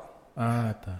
Discovery Plus Ah, tá. é o, é o Mas é pago também, não adianta, né? É, pago também. Mas você vai encontrar tudo no YouTube hoje, tá público lá, muita gente posta e coloca lá, tem. Você, às vezes você encontra lá 80 mil, 500 mil pessoas assistindo, 500 mil pessoas assistindo. doideira, bicho. Muita gente. Muita gente. Aí tem, repetido, um de 500 mil, um de 300, você vai ver o mesmo episódio com 800 milhões de pessoas assistindo. Se você somar tudo, É, somando tudo, às vezes do mesmo episódio, não É. falando de episódio diferente, não. Se somar todos os episódios, dá milhões de pessoas. Então o programa tem hoje uma sessão muito grande no Brasil e no mundo, né? Que é muito legal. Só saber que eu estou falando em mandarim, você não imagina. Você fica me olhando às vezes, falando em russo. Fala, Cara, que estranho, o cara me, me, que me dublou. Dublando, né? Cara, minha voz está muito estranha aqui. Francês. não. Também outro muito estranho para mim. Para mim foi estranho foi esse. E você já não pensou em fazer algum tipo de, de lojinha do Coronel Leite? Não, tipo assim, ter um bonequinho do Coronel Leite, Já, ter eu tenho- as ferramentas do Coronel Leite, é uma parada massa, doido. criança, né, É, ué. É, já pensamos em fazer isso, mas eu passei muito tempo. Assim, para mim era muito difícil, porque cuidar de Força Aérea e televisão era muito difícil. E minha prioridade sempre foi a Força Aérea. Claro, né? que Você é ficou até que ano na Força Aérea? Até ano retrasado, até o começo da pandemia eu estava na Força Aérea. Ah, tá. Então foi por muito tempo que você. Eu passei muito tempo Gerenciando, trabalhando com as né? duas. E aí, vindo para cá, eu falei, agora eu vou começar a cuidar de canal, né, dar mais atenção para rede social. Vou começar a fazer. Aí veio a pandemia. Eu não podia sair mais para filmar, para voar estava super difícil. Para viajar, de modo geral, estava muito difícil, de ônibus e tudo, né? E aí, hoje eu tenho assim a grata satisfação de ter tido uma força aérea que me deu todo o suporte, conhecimento para chegar até a televisão. A TV hoje eu mostro é, exatamente aquilo que eu fazia dentro da Força Aérea, não tem nada demais, por isso ficou muito fácil, entre aspas, que eu fui muito bem treinado, né? E pelo fato de ter sido instrutor também, você acaba aprendendo mais, dando aula. Isso me deu condição de poder mostrar na televisão com mais simplicidade. E tudo na televisão é real. Tudo ali é muito real. O final eles plantam o final. Às vezes tem que acabar logo, tem que acabar hoje. Então eu vou caminhando e o que acontece ali para mim é real. Opa, achei alguém, achei. Ó, isso aqui não é real, fomos nós que colocamos. Ok, aí eu sei que. Mas tudo é real. A serpente que a gente encontra é real, o bicho que a gente pega é real, a comida que a gente come é real. Ah, você come aquilo? Claro. Eu quero ver comer uma carne de, de paca, sem sal, depois de comer 10 pizzas. Não come. Agora fica sem comer 3, 4 dias, tudo. Você come saboreando. né? Jacaré, qualquer coisa que você comer e diz assim, maravilhoso. É muito bom. Parece falando que você, tudo é real. Às vezes você assiste programa assim. é, eu fico pensando, cara, como é que na hora que tava passando lá, passou a cobra, e eu fico nessa dúvida, será que não foi plantado? Porque bem na hora que tá passando o cinegrafista, tá passando. Não no caso do, do seu programa, por outros programas. Vocês muito programa americano também. O, o- na hora que tá passando, tá lá, passa aranha, caranguejeira, que ele tava procurando, passa a serpente, naja. Isso aí deixa eu te Tu explicar. imagina sete dias. Isso aí deixa eu te Filmado. explicar. São pessoas... Uma hora acontece, Filma, né? uma hora acontece É, alguma coisa. Mas são pessoas que gostam de ser enganadas. Então ela procura um motivo pra estar sendo enganada. Ah, se ferrar. Porque você tá, você tá na selva, o errado tá ele tá ali. A cobra, ela tava lá já, entendeu? É verdade. Não é Agora- coincidência eu estar aqui e aparecer a cobra, não. É coincidência você eu encontrar a cobra. É melhor você falar pra ele que não é, é, você tá sendo enganado mesmo. É porque ele quer ser enganado. né? O difícil, o certo é a cobra me achar. É, Isso aqui é o normal. Eu achar a cobra, que é o lugar dela. É exatamente isso. Muito doido, né, bicho? Mas é muito louco mesmo. Mas eu imagino. é, O, o que eu ia perguntar, é assim, é, é similar, mas é que, tipo, tem alguns programas de sobrevivência que aí tá, tipo, numa situação extrema. Não sei se em algum episódio do, do seu é, você já viveu alguma situação extrema. Sim. Que aí você fica perguntando assim, cara, não é possível que atrás daquela câmera não tem uma equipe de suporte que, É, que ué. para. Não, peraí, tá tudo ok e tudo mais, continua o programa. Ou Olha. então, tipo assim, o cara tá com uma fome extrema, aí para, come, come aqui um negocinho, come um misto quente aqui, depois aí continua gravando, mas finge que tá com fome. Não, não é assim. É, o tipo canal, situação- se eu precisar, o canal até me dá suporte. Às vezes o, o diretor vacila, como é que vocês estão? Estão bem? Dá para rodar aí? Vamos. Você Esse é por rádio, né? É, não, Por rádio, ele fica- pessoalmente. Não, o diretor fica do nosso lado. O cara é muito bom também. Ele Ah, acompanha Ele acompanha também? o tempo inteirinho, fica do lado igual a sombra. Quase não fala nada acompanhando a gente o tempo todo.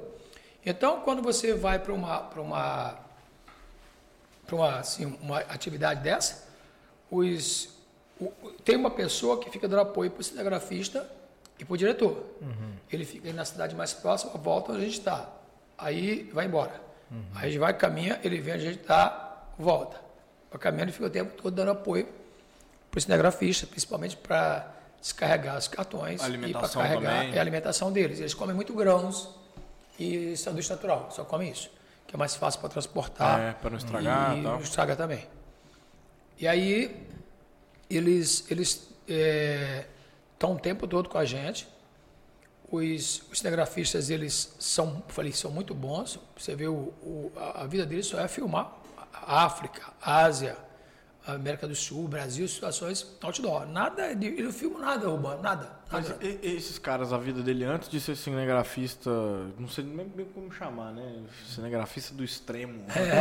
É, Era também igual a sua? Tipo assim, já viviam uma aventura, os caras gostam disso, o tesão deles é isso? Será? É, exatamente. Dois deles, é, os dois principais é assim. O cara da som não era tanto, mas os dois eles sempre foram de aventura. Eles vieram da aventura para a TV. Então eles estão ambientalizados lá também. Exatamente. Tudo de Barbacena. Imagina se é o cara do estúdio, né? de Barbacena. Eu tava dizendo, Tudo louco. Tem um, um canal que eu assisto no YouTube que o cara, a pegada dele é o seguinte: ele procura os bichos mais venenosos do mundo e a pegada dele é ele gravar o bicho picando ele. Não sei se você já viu esse canal. É nessa moral mesmo. Ele grava, eu tenho que pegar o canal no YouTube depois, eu não lembro o nome Que agora. não. loucura, hein? É, vou até procurar depois. Aí o, o bicho vai lá e pica, ele vai lá e mostra a reação, o calombão, como é que fica, aquela coisa toda. não é isso, não, isso Mas- eu não faço. Não, mas aí não, mas aí onde é que eu quero chegar com a minha pergunta aqui, levantando essa Sim, bola? sim. Já passou situações de emergência, assim, que você- algum bicho peçonhento te pegou, alguma emergência, às vezes você caiu, machucou. Como é que foi eh, esse tipo, sair outra- dessa situação? E outra pergunta também, você tem conhecimento assim em geral de- do bicho? Você saber que uma aranha. Pega, o- eu vou procurar o nome do canal pra eu falar. Aranha aqui. é. É. Uma, aranha é peçonhenta, outra não? Você tem esse tipo de coisa isso. geral? É, o que acontece? Quando eu, eu, respondo a sua pergunta primeiro. Se eu esquecer, você me lembra de Eu te novo. tá? É, essa parte é, é bem interessante. Quando eu vou filmar, o canal me dá um suporte muito grande. Primeiro, eles mandam vários compêndios de várias informações científicas ou lugar não que você tá. Para onde o bioma que eu vou. Ao lugar que você vai, as cobras lá são essas, as aranhas são essas, os bichos, a fauna é essa, a flora é essa. Aí eu vou estudar. Quando eu chego, no, eu passo 10 dias envolvido numa filmagem de um episódio. 10 dias. Então eu chego no local, a TV coloca um mateiro à minha disposição 24 horas. Tá aqui, Lídia, 24 horas. Chegou, tá aqui. Se eu chegar 10 da noite, até 10 da noite do outro dia. Se eu chegar meio-dia, até meio-dia do outro dia. 24 horas, um especialista da área, daquele ambiente à minha disposição. Um por lá, outro para mim. Se eu falar assim, vamos lá, eu pego um carro que eu quero lá no meio do mato, onde vai começar a filmagem para eu conhecer lá. Aí eu pergunto, que árvore é essa? Como é que você come? Como é que você come aqui? Como é que você faz para caçar? Como é que você faz um abrigo? Legal, legal. E ele me passa um monte de informações. Eu falei, ok. É um então, briefing, né? além de eu ter, além de eu ter um suporte, vamos dizer assim, de, é, de conhecimento anterior, além do acidente real que aconteceu naquele lugar, né? Eles começam assim, ó, o acidente foi na Argentina, por exemplo. Eles estavam voando lá, na época de agosto, setembro, agosto, tem muitos ventos fortes. O cara colocou o parapente duplo, o vento jogou ele nas pedras, caiu lá em cima, era frio, final de inverno. É, E aí ele ficaram lá nas montanhas, um teve hipotermia, o passageiro ficou machucado. E, e, e aí, vocês fariam o que a partir de então? Aí a gente vai lá para a montanha onde ele estava, tá o parapente dele, o que tinha no parapente, eles não estão ali, claro, mais. E aí, Leite, e agora, Léo, vamos fazer o quê? Aí eu, exemplo, vou descer daqui o mais rápido possível. Que cada. Só para você ter ideia, falando aqui de, do Ibituruna, da, da Ibituruna. A Depois cada. A gente podia colocar um, um episódio dele aqui também. Pode continuar. É isso aí, né? A cada 300 metros de altitude, você tem menos 2 graus de temperatura. Se aqui tiver, tem mil metros aqui, né? Se tiver aqui 30 graus, lá está 24 graus no Bituruna. Você pode tirar tranquilamente 6 graus. São seis, né? Seis. Eu lembro, acho que foi você que me falou isso. Isso. E eu tava numa conversa faz pouco tempo. Aí eu falei 6 graus. Nossa, mas é essa hora que você passa conhecimento. Né? 6 graus diferente. Pode ir lá agora. Falei igual se for. É. Pode ir lá agora. Assim, em média 6 graus, assim, no barato 6, é uma- às vezes até menos, até mais temperatura de variação. Então, 6 graus certo você vai ter de, diferença da pedra para cá para baixo. Então, se eu estou lá em cima da pedra, lá no caso, da, lá na região de Bariloche, que é dos Andes, o objetivo é descer o mais rápido possível. 300 metros que eu desço aqui são de 2 graus. Bora continuar 2 graus de diferença você ver que faz diferença. É mais friozão, né? Então, descer o mais rápido possível. Então, a gente aproveita esse conhecimento dos outros para poder, é, para poder desenvolver melhor trabalho. Então, eu vou ali com a mente cheia de coisas. E no desenrolar do deslocamento, a gente vai encontrando coisas e vai interagindo com os bichos, com as coisas no caminho. Você perguntou mesmo? Eu perguntei se você já passou alguma situação de Sim. emergência, algum bicho te picou, você caiu, machucou, Eu já fui quebrou? picado, eu fui picado por escorpião. né? Não morri, com certeza. Na escorpião, ele mata crianças pequenas, pode chegar a matar. Porque o veneno, o adulto, é, se o adulto for muito, muito idoso, aí sim. Os idosos, muitos idosos que são mais debilitados fisicamente, uma criança muito pequena, o veneno pode afetar a sua corrente sanguínea. Mas um adulto só dói muito, a dor é muito grande. Mas Não aí depois, o que, que tem que fazer? No caso ali, eu só respirei e fui embora. Foi com dor mesmo. Com dor mesmo. Não tinha o que fazer, não tenho o que fazer. Porque não valia a pena sair dali e ir para a cidade mais Você próxima. gravando ou você tava Tava trabalhando? gravando. Mas você sabia que não ia te matar. Você tinha... É, pelo, pelo tamanho do, do- pelo tamanho do, do é, assim, pela quantidade de veneno do oculado, pela dor que estava, não dá para aguentar, dá para ir. Falei, se eu sentir alguma coisa, alguma sequela, alguma coisa a partir de então, aí eu peço para sair, né? Mas enquanto estiver só doendo, segue. E nós tivemos, já tivemos também alguns problemas.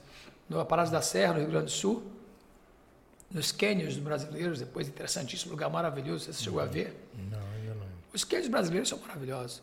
Pô, tem mil e mil poucos metros de parede vertical, Celso. Que doideira. E tem é, 12 são É no Rio Grande do Sul que você falou? no Rio Grande do Sul, cânions do Rio Grande do Sul, aparados da Serra. Tive a oportunidade de colocar aí, ó, aparados da Serra. Bora colocar. Aparados da Serra. Cânions Aparados? aparados da Serra. Então, nossos cânions filmei lá e a gente teve um problema sério nos cânions. Nós ficamos é, presos nas pedras lá na madrugada. Encheu, choveu muito, a história é bem grande, mas choveu muito, nós ficamos lá, chuva, frio. É, eu não tive a oportunidade de montar um abrigo nenhum, aparados da Serra. E tambezinho.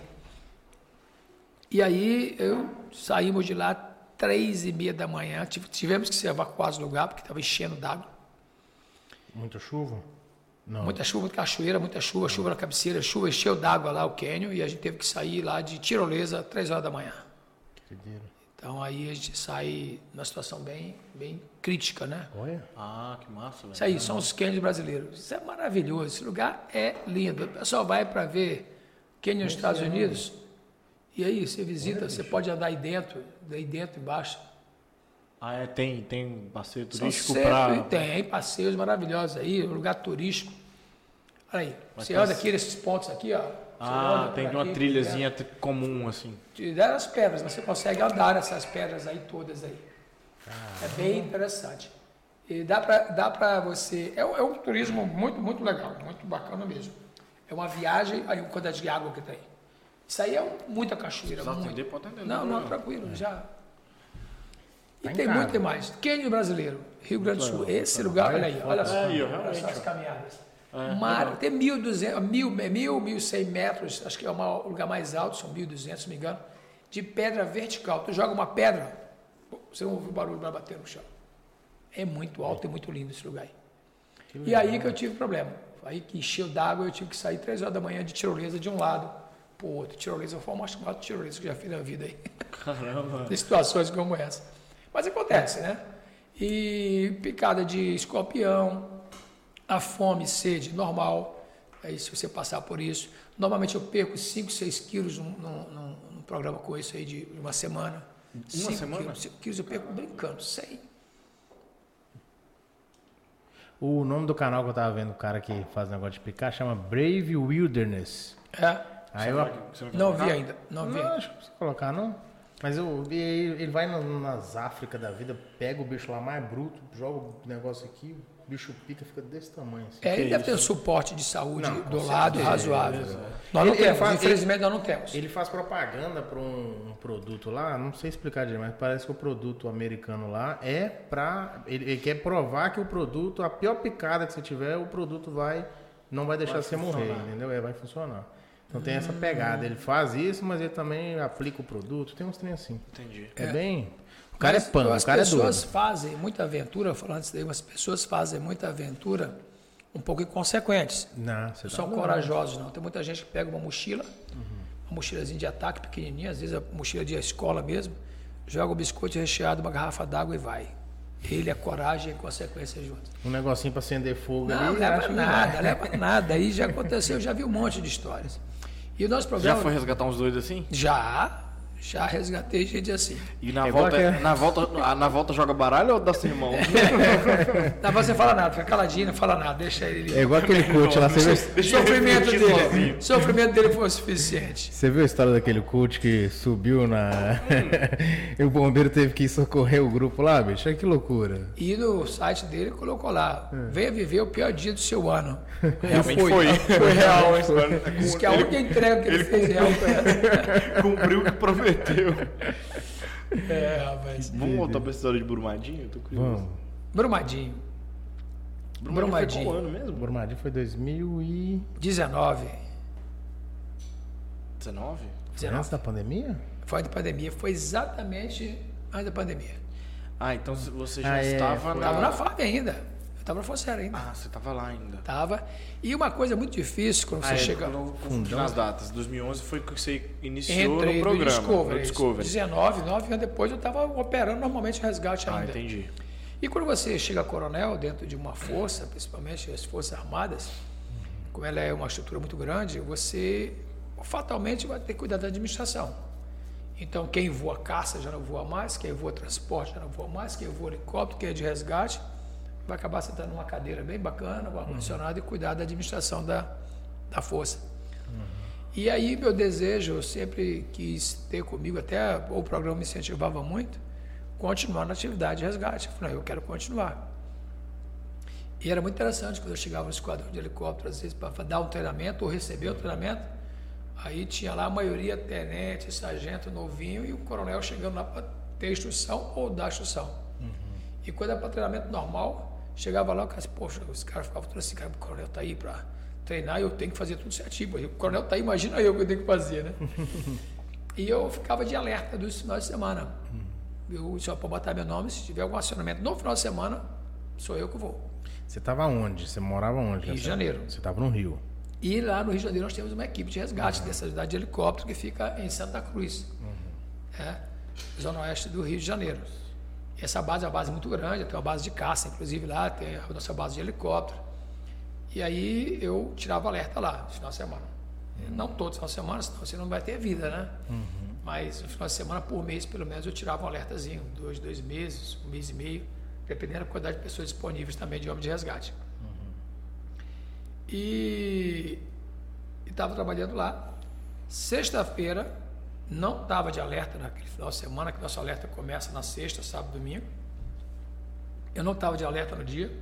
Por coincidência, eu estava dando um treinamento de sobrevivência para um grupo de, de guias da, de Caparaó, inclusive, daqui de perto do Alto Caparaó, que tem o Pico da Bandeira, são guias lá, são condutores, na verdade a palavra correta são condutores, é, condutores de, de aventura, de montanha.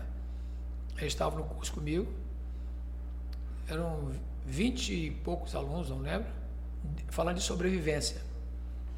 E aí, era- isso foi à tarde, a Força Aérea foi acionada às três horas da tarde. O acidente aconteceu por volta de meio-dia, meio-dia e 15, mais ou menos. É, o pessoal tá na hora Três da tarde, três da tarde, a Força Aérea foi acionada. Então, assim, os eventos que não são marítimos e nem aeronáuticos, o equipe SAR da Força Aérea não é acionada.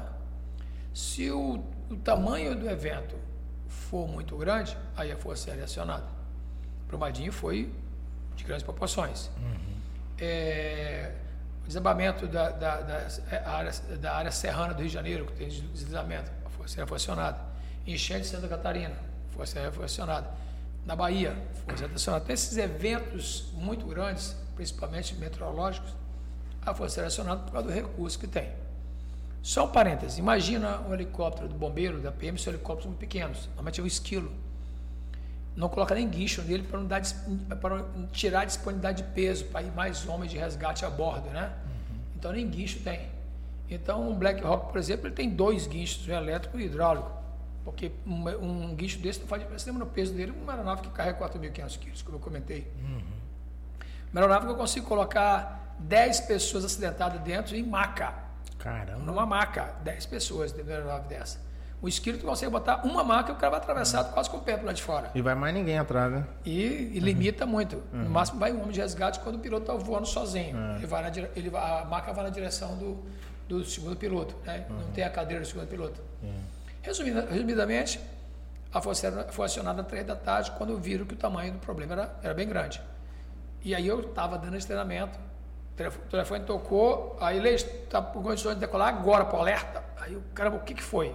Aí me Você estava no Rio, eu dando treinamento para a galera de Caparaó. Isso. Quando a minha base era, me ligou e disse, olha, tu pode sair agora, tem que vir para cá, a base voando, nós vamos decolar com duas aeronaves dessa.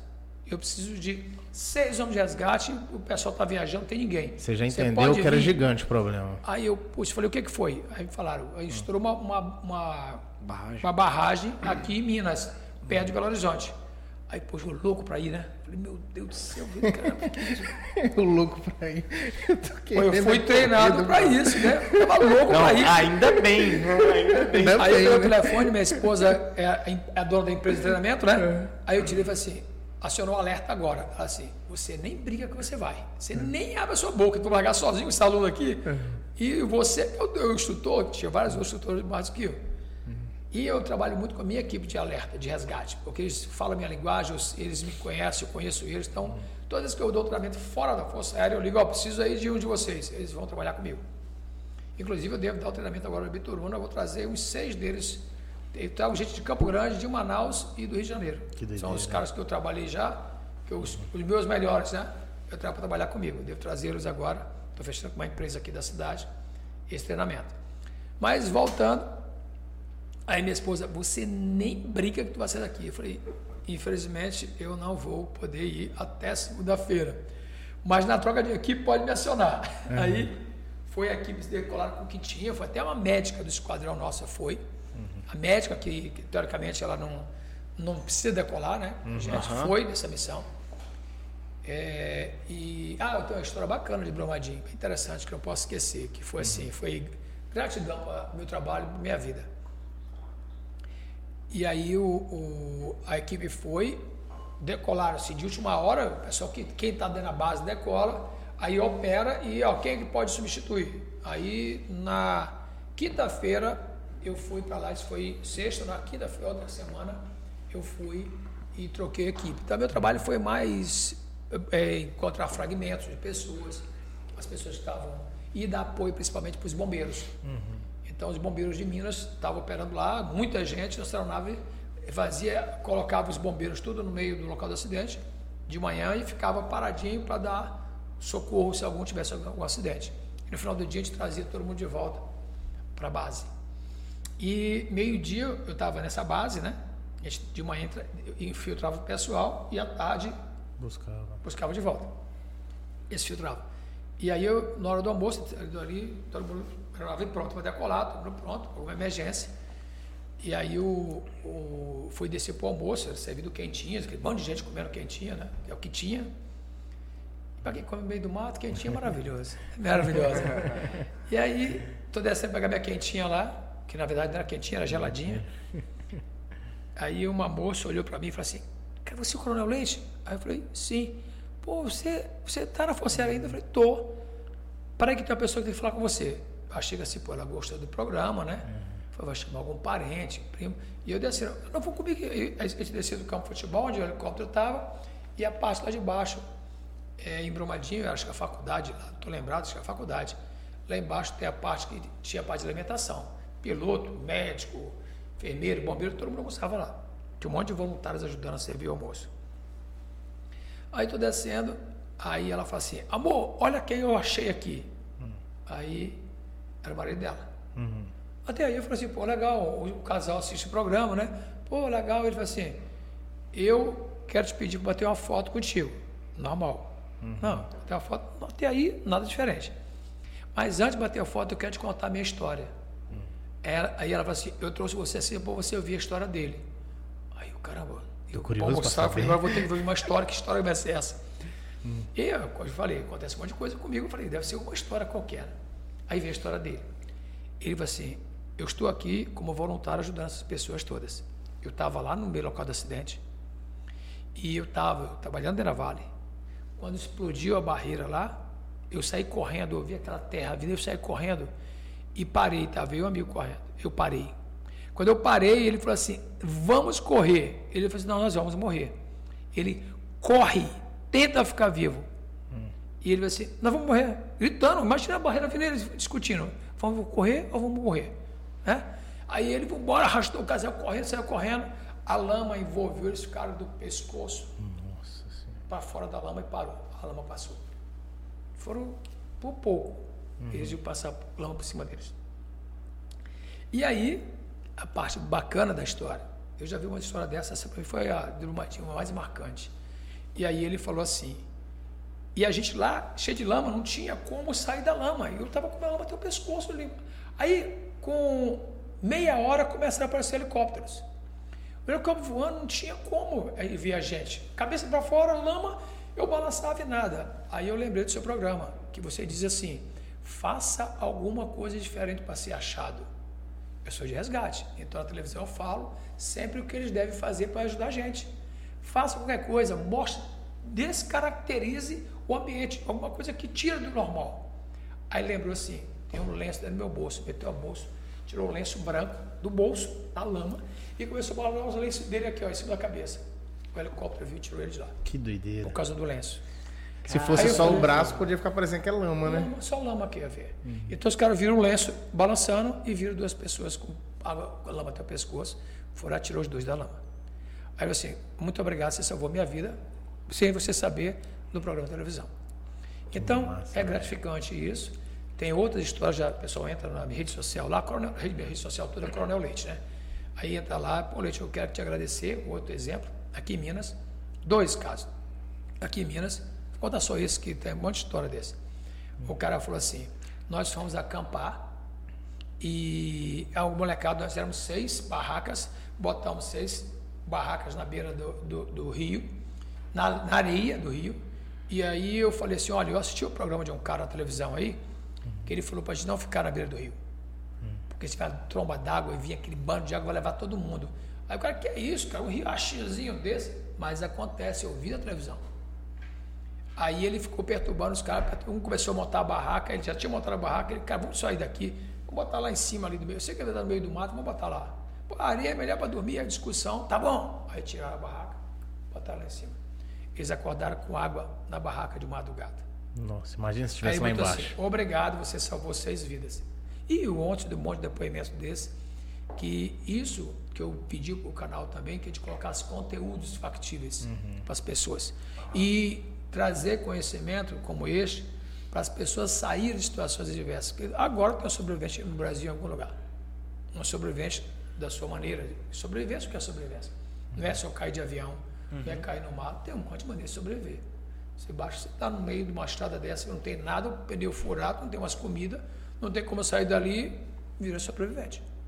Por um dia, por meia hora, por duas horas, por três horas, por cinco dias, até 35 dias, como foi aquele último piloto que ficou na Amazônia brasileira aí, que se achou junto aos seringueiros.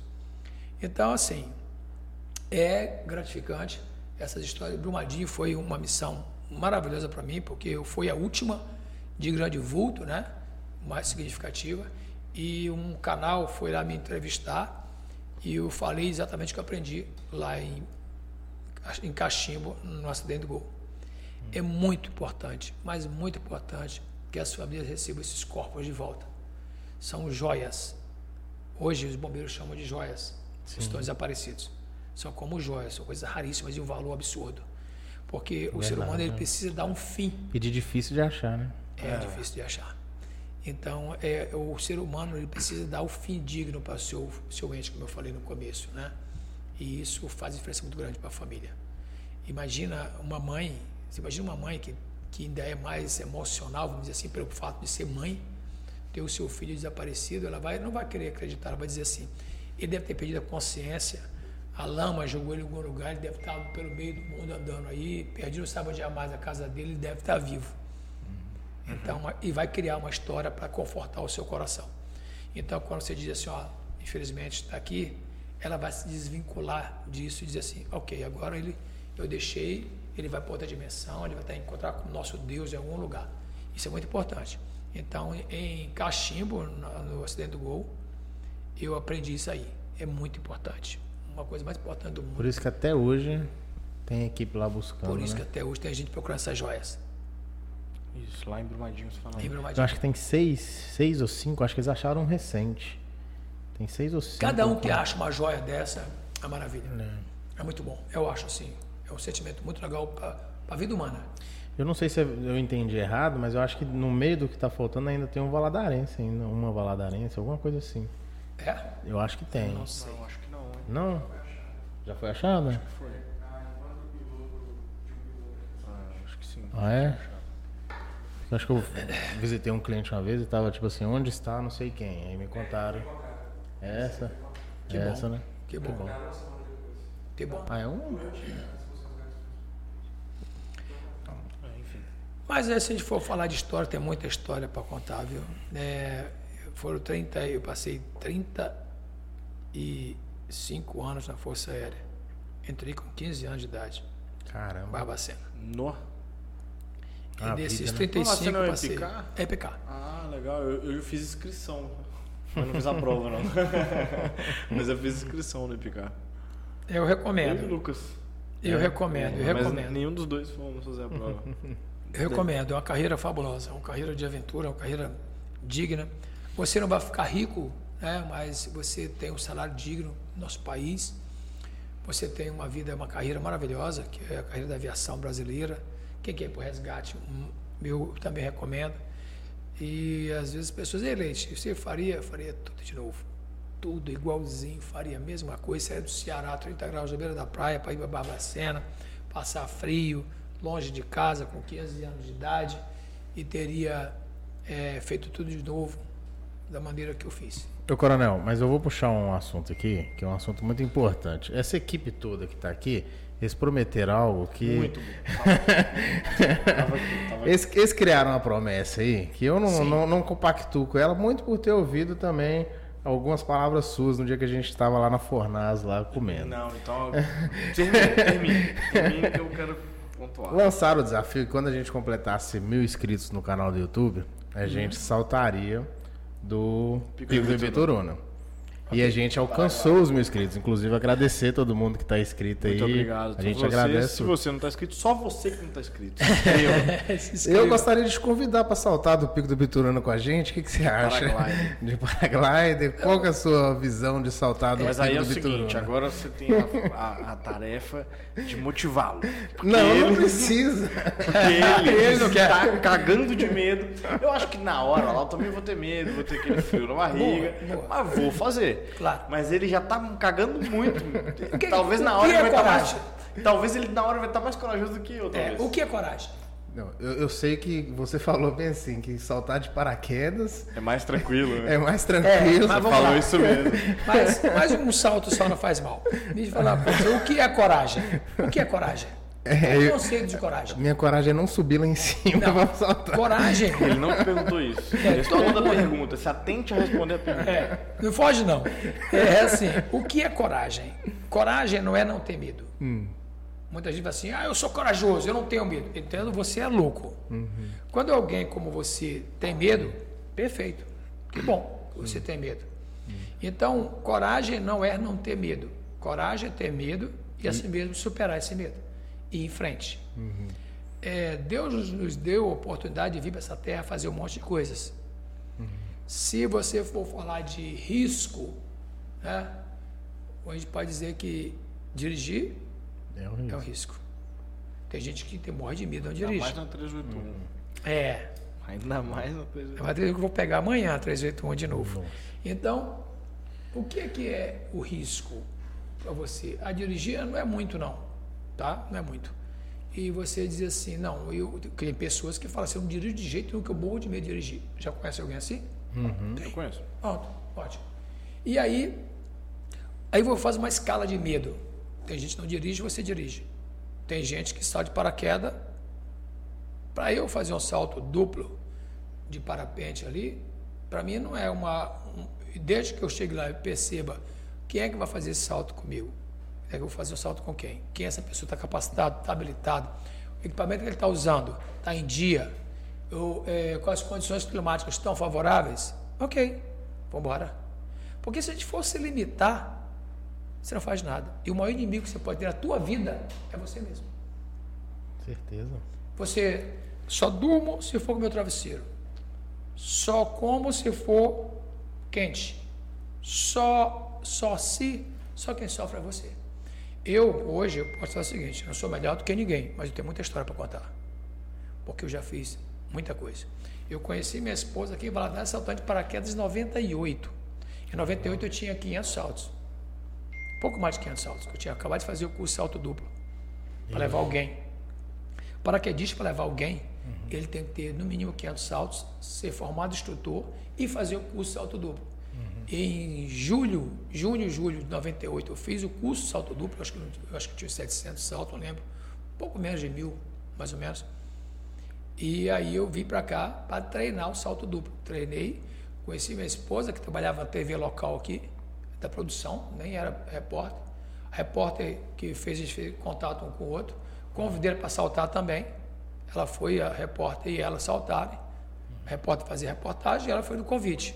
Ela gostou do convite, convidei ela para namorar, ela topou, estou casado com ela até hoje. Outros convites, acertou doido, dei sorte também. Você acertou o pior, né? Falar, ah, saltar é muito pior, namorar comigo é tranquilo. Por isso que eu comecei a salto. Se eu pedisse para namorar, ela não ia. Mas é isso aí, não se limite. É, se permita superar o seu próprio medo, dentro das condições uhum. básicas de segurança. É. Porque um monte de gente salta, porque só você vai morrer. É igual paraquedas. É. Mas, Leite, você é, é, eu me salta para muito nisso aí, matemática. Um monte de gente. Não é possível. Se por que só eu? É, mas só no tempo que eu tô morando aqui já dois caiu, né? Ah, mas aí eu conheço um monte de gente que morreu de carro, morreu atropelado de bicicleta, de caiaque, né? É. É um caso. Agora, que condição que ele entrou para entrar naquele acidente? Coronel, achei que você ia me dar motivos para não, não, pular, para não saltar. Você se superar, tá? Eu vou. Se me chamar, eu vou. nós vamos te mandar, nós vamos te mandar a data. Manda a data que eu vou. Estarei junto com você, a gente faz uma ótima filmagem eu, lá. Eu, eu, tenho a teoria o seguinte, o, ele falou, o cara que tem medo e vai assim mesmo é coragem, né? Coragem. O cara que, que não tem medo e vai é doido. Doido. O cara que tem medo e não vai é o cagão, então eu sou o cagão. Então me traz um papel. Eu sou o cagão. Muda, muda isso aí, muda isso aí. Porque, é, eu falei, depende da escala do medo. Uhum. Você vai, vai se encaixar onde nesse planeta? Tem gente que não dirige e tem gente que não salta parapente. Parapente é um pouquinho melhor do que o salto de paraquedas, vamos dizer assim. Uhum. Agora, na continuação de atividade, eu prefiro paraquedas, porque eu não conheço também o parapente. Não posso falar uma coisa Mas que eu não conheço. Soltou, soltou. Nunca fiz alto parapente. Ah, nunca? Eu nunca fiz. Inclusive, eu quero fazer o curso ainda. Eu quero fazer o salto, quero fazer o curso. Bacana. Que aí depende de mim, né? Depende dos outros. Aham. Melhor. Massa. eu, eu, queria. Eu, eu notei várias coisas durante o assunto aqui. Fale. É, primeiro você tinha falado do treinamento que você vai dar. É um treinamento fechado? É, é ou é, é Aberto. Aberto para as pessoas se inscreverem. Qual treinamento você está falando? É? Daqui de Valadares? Isso. Isso. E Valadares é o seguinte: eu tenho dois, eu tenho dois eventos Valadares agora nesse, nesse mês. É, depois você pode até pesquisar qual é a data exata. Vamos lá, que, eu, que, que cuida da agenda lá é minha dona, né? Uhum. Todo mundo tem esposa, eu tenho dona. esposa qualquer um tem, eu quero ver ter uma dona. Porque ela cuida da parte de rede social, ela cuida de toda a parte de mídia com ela. E agora que eu estou na reserva, eu estou ajudando uhum. ela também. Mas é o seguinte, eu tenho um evento corporativo. O evento corporativo é uma empresa que pediu para a empresa. Isso aí é o treinamento. Esse é tranquilo, fechado, né? Fechado. fechado. É para mudança de comportamento. É para entendimento do comportamento. Uhum. vamos trabalhar com essa empresa. É, é, é, a empresa que nós temos, trabalhávamos em Manaus. Vamos trabalhar é liderança, vamos trabalhar é cooperação. Essas duas competências, cooperação e liderança. Então eu vou fazer outdoor. Vai ser atividade, não posso falar agora que alguém pode estar ouvindo, vai chegar lá sabendo já, né? Mas eu vou trabalhar uma atividade que eu conheço bem e vou colocá-los para fazer aquela atividade. Legal. Onde eu vou ter um revezamento entre eles, que cada um deles vai treinar a liderança deles. E ao mesmo tempo eles vão ter que colaborar um com o outro. Então eu vou dizer assim: vou trabalhar agora, você vai ser líder, eu vou trabalhar você como líder. E você como cooperador. Quer cooperar? Vocês todos vão estar cooperando aqui e vou trabalhar a cooperação. Acabou, agora você é o líder e você vai cooperar. E durante esse treinamento eu vou criar várias situações pessoais, dentro de uma anamnese deles. Por exemplo, você é o chefe, você é um colaborador, você é uma pessoa da empresa que não se dá bem com fulano. Eu vou trabalhar com essas características dentro desse treinamento que vou forçá-los a ter uma amostra de um sofrimento, de um risco e de uma atividade física para eles poderem trabalhar isso pessoalmente. Claro, dentro de uma estrutura controlada e segura. Isso é empresarial. E vai ter um evento aqui na Bituruna, que ela, a, Yu, né, minha esposa, está ela tá em parceria com mais três outras eh, pousadas lá de cima, três ou quatro. Foi, somos convidados para fazer uma caminhada e eu vou recebê-los de um ponto e vou passar uma parte da tarde e noite dando treinamento para eles. Falando muito de comportamento, de segurança, falando de sobrevivência, é, falando de, de coisas que quem vive no na vida urbana acaba esquecendo. Então isso aí é aberto, quem quiser participar pode participar. Vai ser um track com conhecimento, vai ser uma vivência. Então, por exemplo, é, vamos falar de, de, de abrigo, vamos falar de sobrevivência, assim, de maneira geral. O, o que, o que, o, quais as três coisas que destroem o ser humano? O que pode matar o ser humano? Situações diversas. Além de coisas físicas, vou botar assim, a natureza. Tirar a temperatura do corpo. Tirar a temperatura do corpo, você mata essa pessoa. Que foi o que aconteceu Rápido. com o cara lá do coach. Exatamente. Ah, Quase tá, hipotermia. hipotermia. Hipotermia, Quase. Você mata. Ah, tá. Dependendo da temperatura da água, mata, tem uma tabela. Entendi. Tantos graus, tanto tempo de resistência, tantos tempos Eu de... sabe o que eu entendi na hora que falou de temperatura? Alguém mediu essa temperatura. Como assim? Tirar a temperatura do corpo. Você chegar e baixar a temperatura do corpo dele até ele morrer. Até dar convulsão para, para cardiorrespiratória. Tirar a temperatura do corpo, a natureza te mata. Segunda, comida, claro. Água e comida. O terceiro, sono. Sono? Sono destrói qualquer ser humano. Se eu der comida para você, manter quentinho, deixar você sem dormir um mês, tu, tu vai, três, cinco dias, tu já está quebrado. Tu não consegue nem andar mais. Caramba, que Sono. Três coisas. Então, para sobreviver. Estresse. Por isso que tem um tipo de tortura que é, é privar de sono, né? É, três dias de sono, três Começa dias não é delirar. nada. Três dias nem tanto que tem carnaval que tu passa três dias na cachaça que nem. Ah, é, isso eu já fiquei. Cinco, cinco, dez dias, quinze dias, vinte dias sem dormir, meu amigo. Alimentando mal ainda e bebendo álcool. Aí, pior ainda. Se você combinar, Desidratando, né? se você combinar os três, aí é, é certo. Tranquilíssimo. Então, essas três coisas destroem. Isso aí já faz parte da instrução, tá? Três coisas destroem. Tá o ser falando do carnaval? Não. Não ia querer. Três coisas que destroem o ser humano. Então eu tenho que criar situações quando eu estiver fora de, da minha, minha zona de conforto para que eu me proteja dessas três coisas. Então montar um abrigo, fazer uma fogueira. Pô, fogo, fogo é básico. Fogo é básico. Fogo tem seis funções para fogo. Fogo tem seis funções para eu sobreviver. Que A gente fala sobre isso. Comer, aquecer. Ele come, você, você faz a comida, você, aque, é, você aquece o corpo. Afasta o animal. Afasta o animal. É, segurança, né? Você seca a sua roupa, Ah, Ah, por causa da temperatura. Boa. você sinaliza. Vai ter fogueira com óculos de visão noturna dentro do avião, eu consigo te ver, te achar. Que legal. Legal. E outra, companhia, se estiver sozinho, se você é fogueiro, teu moral vai lá pra cima. Como é que é? Você sozinho, Ah. sobrevivendo, se você fizer uma fogueira e ficar olhando pro fogo ali, dá um, sobe teu moral, tu consegue ficar com a mente Ah, tá, É entendi. companhia, o fogo é Por isso que o, o- fogo atrai a gente, né? Você ficar olhando pra ele, né? Faz a fogueira. Psicologicamente é, sozinho, né? Tem uma galera que é gosta de fogo. É, psicologicamente é a companhia. É psicologicamente é uma companhia. Eu consigo entender isso quando você. Consegue entender? Entendi. Quando você já olha uma Amigos. fogueira ali, Já você pode fica saltar meio. de parapente aí, viu? Já pode saltar de parapente. Vai ter fogo, vai ter fogueira lá em cima. Coloca a fogueira lá embaixo, você vai cair pertinho dela. Mas, é, então a gente vai falar de- sobre isso aí, falar de abrigo, falar de fazer fogueira, como é que faz o fogo, quais os métodos que você pode fazer e falar um pouco também de cada coisa. Que é uma coisa bem interessante. Para que, que serve cachoeira? Cachoeira? É, é para ir a beber cerveja? É uma É das para utilidades. é pra existir, criou. é pra existir Tem uns peixes. amigos meus que vai lá pra. Sério? Para existir peixe. Ah, é? Pega oxigênio na água. Como é que os peixinhos vão viver se tiver só se tiver uma maquininha jogando bolinha nos rios? Verdade. Então, coisas bem simples do dia a dia que a gente pode ajudar as pessoas a terem uma visão diferente de mundo, de natureza. Legal. Então, esse dia vai ser por aí. A gente vai sentar lá e vai falar de um monte de coisa. Vai ser uma vivência. E está aberto ao público. Eu não sei nem a data, para falar a verdade. Fui convidado, o Will sabe aí, depois se quiser botar.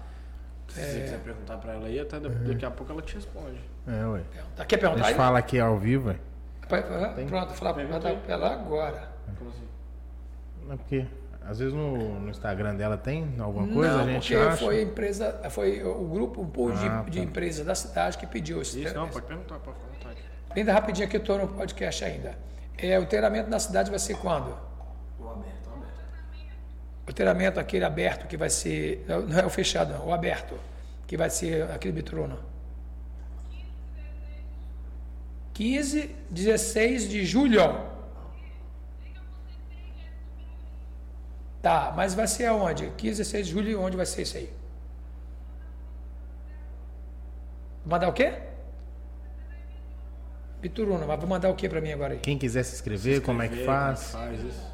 Pa- Pacote de campo integrado, de campo integrado. Pacote de campo integrado dia 15 e 16 de julho no Ibituruna. na Ibeturuna envolvendo todos os empreendimentos. Tá dando tá aí, Deus? Ok, obrigado. Beijão. E Tchau, quem tchau. quiser se inscrever, como é que faz? Como é que faz para se inscrever aí? Ah, meu, eu não sei. Tá bom, obrigado. Procura Manda o link. arroba do Coronel Manda o Leite. link, manda o link para mim aí. Tchau. Vou mandar o link A porque primeira prova de sobrevivência é você conseguir achar aí onde se inscreve. Depois, se você conseguir. Você já tá apto para participar do, do treinamento. Primeiro desafio já é esse. como foi, como foi o convite aqui da- das empresas aqui É, do entendi, parece que são todos empreendimentos. empreendimentos lá que vão... aqui da. Legal. Eles chamaram to- é, as pessoas estão precisando de Mas ficar em várias pousadas 15 e 16 de julho. Junho. Julho. Julho. É, Julho. no Então, friozinho, beleza, aproveitar o vamos ter friozinho. aí quase um mês aí pra galera Se inscrever. Ah, se é inscrever. legal, vai ser bem legal. Provavelmente as empresas também vão, vão divulgar bastante. Se você quiser ver aí o. o Manda um direct o lá pro link, Coronel Leite. Isso, manda um Certeza direct que alguém também, vai te responder. Qual que é a sua roupa, Coronel? Você lembra? Arroba Coronel Coronel Leite. Arroba Coronel Leite. Arroba Coronel Leite, isso aí lá. Você responde as mensagens direct? Respondo, muitos Ah, é. respondo, senão a, a minha equipe responde. Quando é coisa genérica, é, quando é que vai ter pro- próximo, próximo episódio? Tal data. Onde eu acho tal coisa, aí a equipe técnica responde. Quando é específica, eu respondo. Show. Porque tem muito, muita Então vai dar, não então certo. Certo. Não vai ser difícil achar. A gente vai achar, eu vou mandar no direct, vou mandar pro pessoal. Isso, e também, é, às vezes até saiu o episódio, a gente já colocou lá no, Uhum. na descrição, tudo certinho. É, que é, é um empreendimento, é, é um- é uma iniciativa da cidade, me convidou para participar. Legal demais. faz- aceitamos o, o desafio. Muito legal. E é, vai ser um track de aventura, cada um vai ficar na pousada que quiser, não vai ser ficar só num lugar só.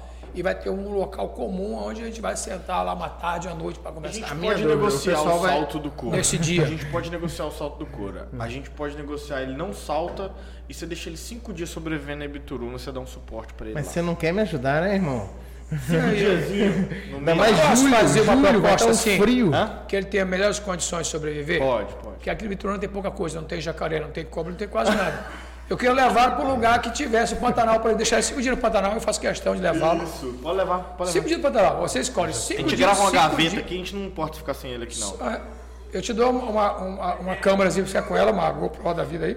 Coronel, por um minuto minha esperança era você falar bem assim, não, soltar do parapente tem que tomar cuidado, só para profissional e tal. Oh, meu Deus do céu. Não. Já tô indo parar no Pantanal já.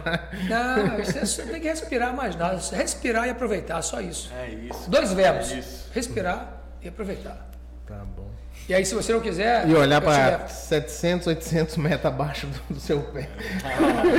Não, não se preocupa, não. Porque só você vai se dar mal. Sabe por quê? Não é, é estatística, não, não tem nada a ver. Exato. Aqui, eu, eu quero. Eu quero. A gente tava falando de programa e tudo mais.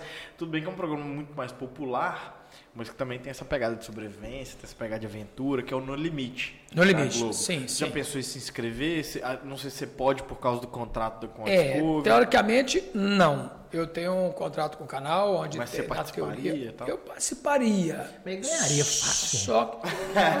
Não, porque Não, tem umas provas lá meio assim, né? Tipo. sem nexo. Sem nexo. É, eu não sei. Eu, eu- o Tipo que eu assim, costumo dizer. É um, um programa de sobrevivência, desculpa É, te interromper, é, é, um programa de sobrevivência. Mas aí a prova é você sair correndo na areia e montar um quebra-cabeça. Aí ele se ferrou. Quebra-cabeça, eu não acho a peça. Mas eu sei fazer tudo que, que ninguém aqui sabe. Agora é quebra-cabeça. Aí você vai cara. Ah, pega a chave aqui e destranca um baú. Sorte, né? Ele nunca achou uma, nunca precisou destrancar um baú. Acha uma chave no meio da areia. Aí você está procurando uma chave. Uma chave, achei a chave, abri o baú. Então não é bem sobrevivência. Talvez eu, se, se, se tiver é, coisa de superação pessoal, tipo muito quente, muito frio, é, muita fome, aí é a parte do esse aí, reality, aí né? é, para mim é mais, mais fácil. Porque não existe treinamento para sobre, para sofrimento. Assim, eu já estou acostumado a sofrer. Sofrimento é sofrimento. Só que a gente acaba aumentando nossos limites. Coisa interessante, no dia que você fizer um salto de parapente, de novo, estou voltando Oh, essa meu Deus tecla. tua chance de mudar. É, você um salto de parapente, com, com você entrou naquela classificação dos cagões, né, que você falou, você Tô já nessa vai para outra, aí, a né? classificação tua vai subir de nível. Ser, vai ser, eu já fiz isso? Ah, isso aqui? Ah, isso aqui eu faço. Então, para mim que salta de paraquedas e ali, lavada. não muda muita coisa para mim. Quem salta de paraquedas, saltar de parapente, não muda. Paraquedas, eu ia, aí eu Agora, paraquedas é legal, paraquedas é interessante. Primeiro, eu gosto de falar o seguinte: o paraquedismo é uma coisa bacana. Tem dois conceitos que as pessoas têm errado do paraquedismo. Ah, isso é bom de falar, hein? Bem legal. É? É, porque você falou pra gente aquele dia. Primeiro, você lembro. achar Eu lembro. que o paraquedas, quando abre, puxa o cara pra cima. Ah, não é isso aí. É o cara que tá filmando que continua caindo. A impressão que deu que o outro subiu. Não faz Mas ele, sentido. tem um, mas ele tem um paraquedas também, tá? Às vezes você pensou que ele não tivesse. É. Então, porque o cara tá fazendo um salto duplo aqui, tem um filmador aqui na frente.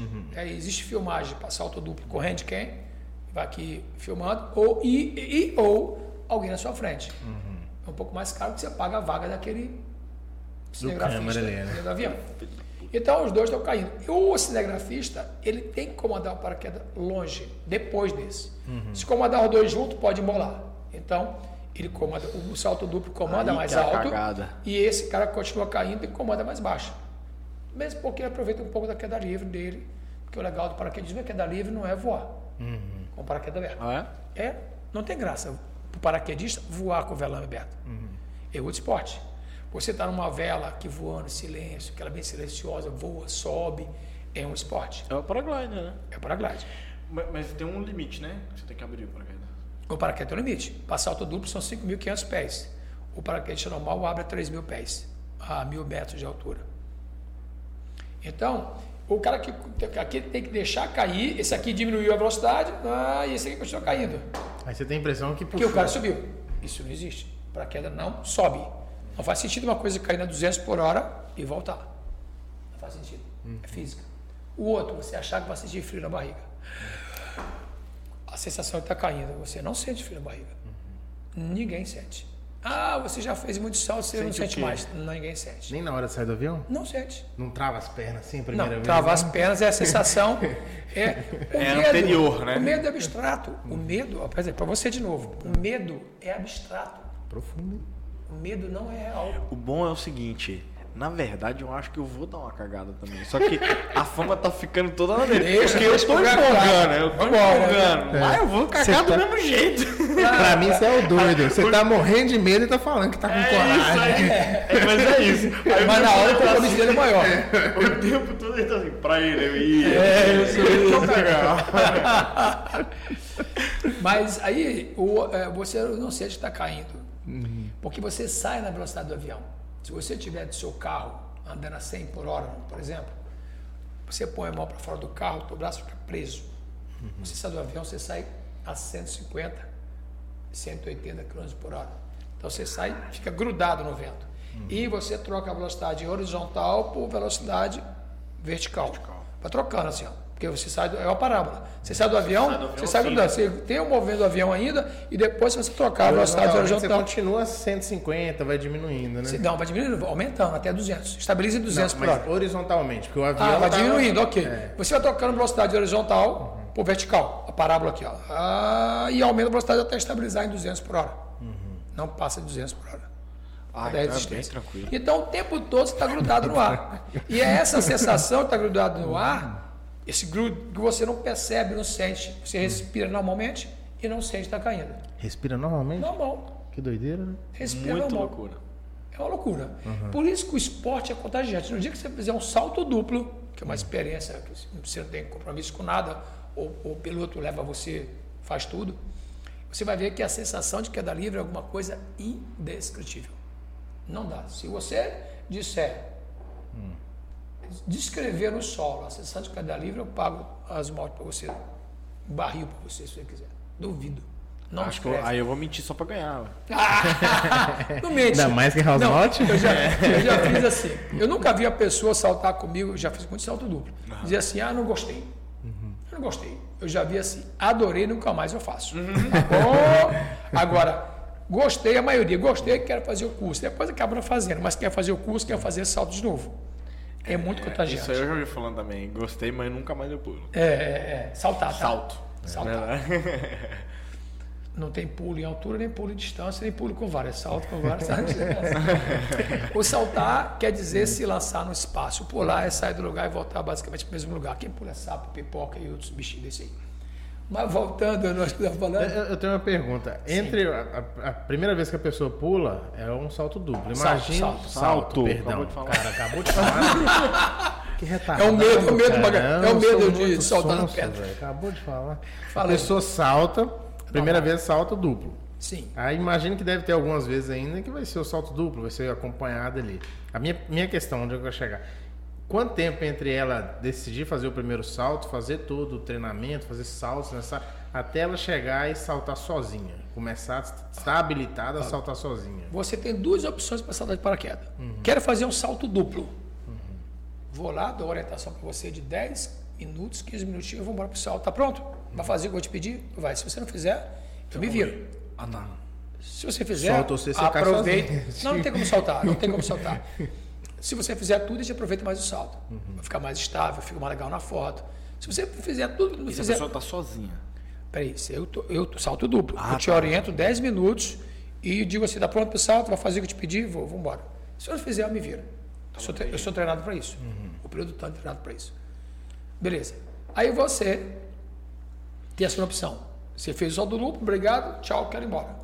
Ou então, pô, quero fazer o curso. Não depende do salto duplo do curso. Você pode nunca ter feito salto duplo e ir direto para o curso. Quero fazer um curso. Os três primeiros são sete saltos. Os três primeiros saltos, três primeiros saltos, você sai acompanhado com dois instrutores, cada um segurando o seu braço, sua perna. Aqui, ó. Dois instrutores saem você do avião. E para cada salto desses três, você tem uma, tarefa, uma tarefazinha para você cumprir, que é treinado no chão.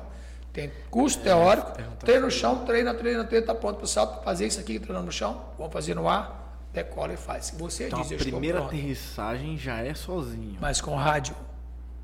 E você está com rádio aqui na orelha e outro aqui de reserva. E um instrutor no solo vai te orientando a fazer o pouso.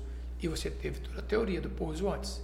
Mas eu vou fazer contigo no rádio. Eu vou dizer você, é esse momento o lugar do pouso. Já. E chama de flare. Fez o flare, essa altura. Flare. Atenção para o pouso, flare. Você fez, aí tu vai ver na altura.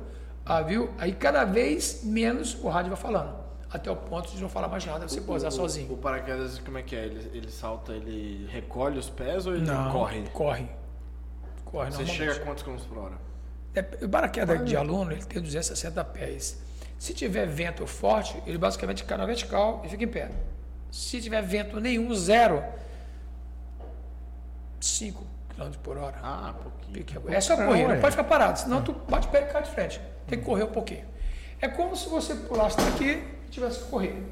Se você jogar daqui É ficar como parado, se fosse um carro, um movimento Não, é muito devagar. Tipo, muito, se você muito. pular dele, você vai cair no chão. Se você tem que continuar correndo, Isso, tá perfeito. Só que tá. não é, não é velocidade de Muito um carro. É assim. muito devagar mesmo. É como você saltar, saltar dessa altura aqui com deslocamento horizontal. Entendi. Aí se você parar, você cai. Mas se você correr, você consegue. Pra quem é de Valadares, os famosos bichinhos do trenzinho, eles têm essa, esse- essa parte do Perfeito. curso, eles já estão prontos. Perfeito, perfeito. Eles Bom exemplo. o tempo todo. Salta da Vou usar essa, carreta. essa didática aí. Os bichinhos do trenzinho fazem isso bem. É só correr igual o bichinho do trenzinho. Essa O bichinho do trenzinho, ele essa parte- salta ou ele pula? E aí? Pula as coisas, não sei. Tem uns que se jogam, que saltam mesmo. Depende do momento. É. Mas aí você faz três saltos acompanhados com o instrutor. E depois você faz mais quatro saltos acompanhado com um instrutor só. Isso você só passa para a outra fase quando o instrutor te libera. Esse acompanhado é igual você falou, Segurando. é sozinho. Segurando o quê? Você exatamente? sozinho, Você com sozinho. paraquedas nas costas e dois caras segurando você. Segurando durante o salto? não, Durante o salto aqui, Igual você ia tomar Mas e na vacina. hora que solta. Ah, na peraí. hora que ele abre o paraquedas? Já que você quer o curso, mas adiantar logo aqui. eu saio aqui com você. Eu sou o instrutor 1, do outro lado tem o instrutor 2. Estou aqui, primeiro treinamento.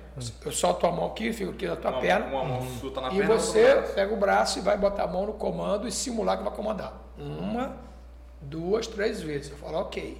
Simulou três vezes pegar no comando.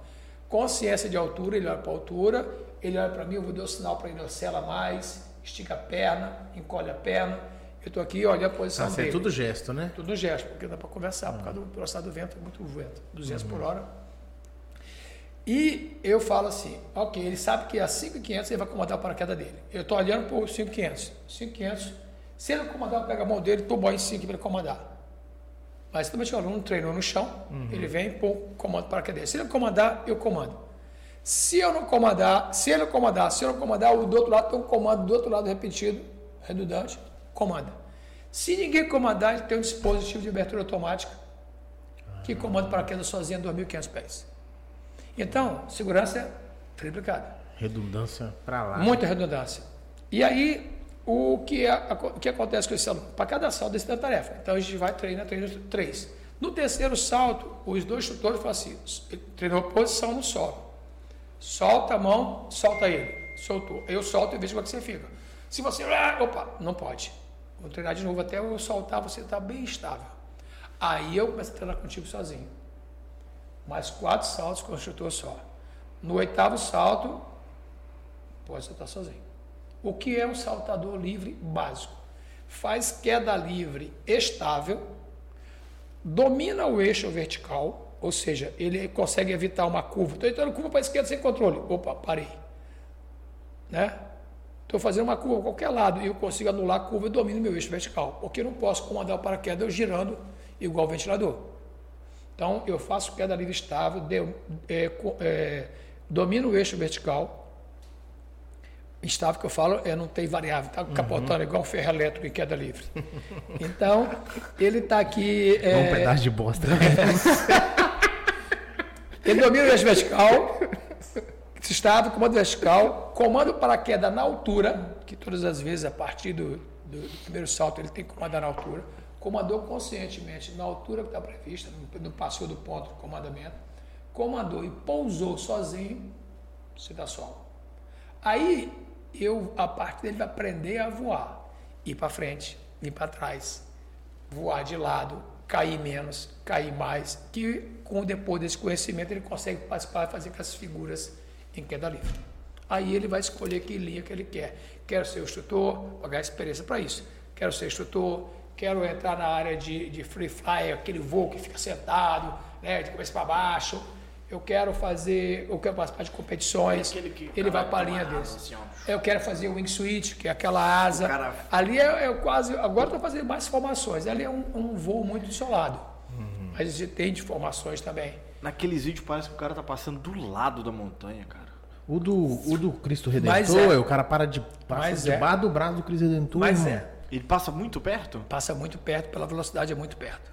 Você tá doido. Tipo, você fala que eu tiro o fim dos carros. Aí é, é isso aí eu tenho medo. Eu já eu sou corajoso, eu tenho medo porque não depende só de mim. Agora eu comecei, pela essa fase eu comecei a entender vocês falando. Pela velocidade eu acho que é muito perto. Agora eu começo a entender.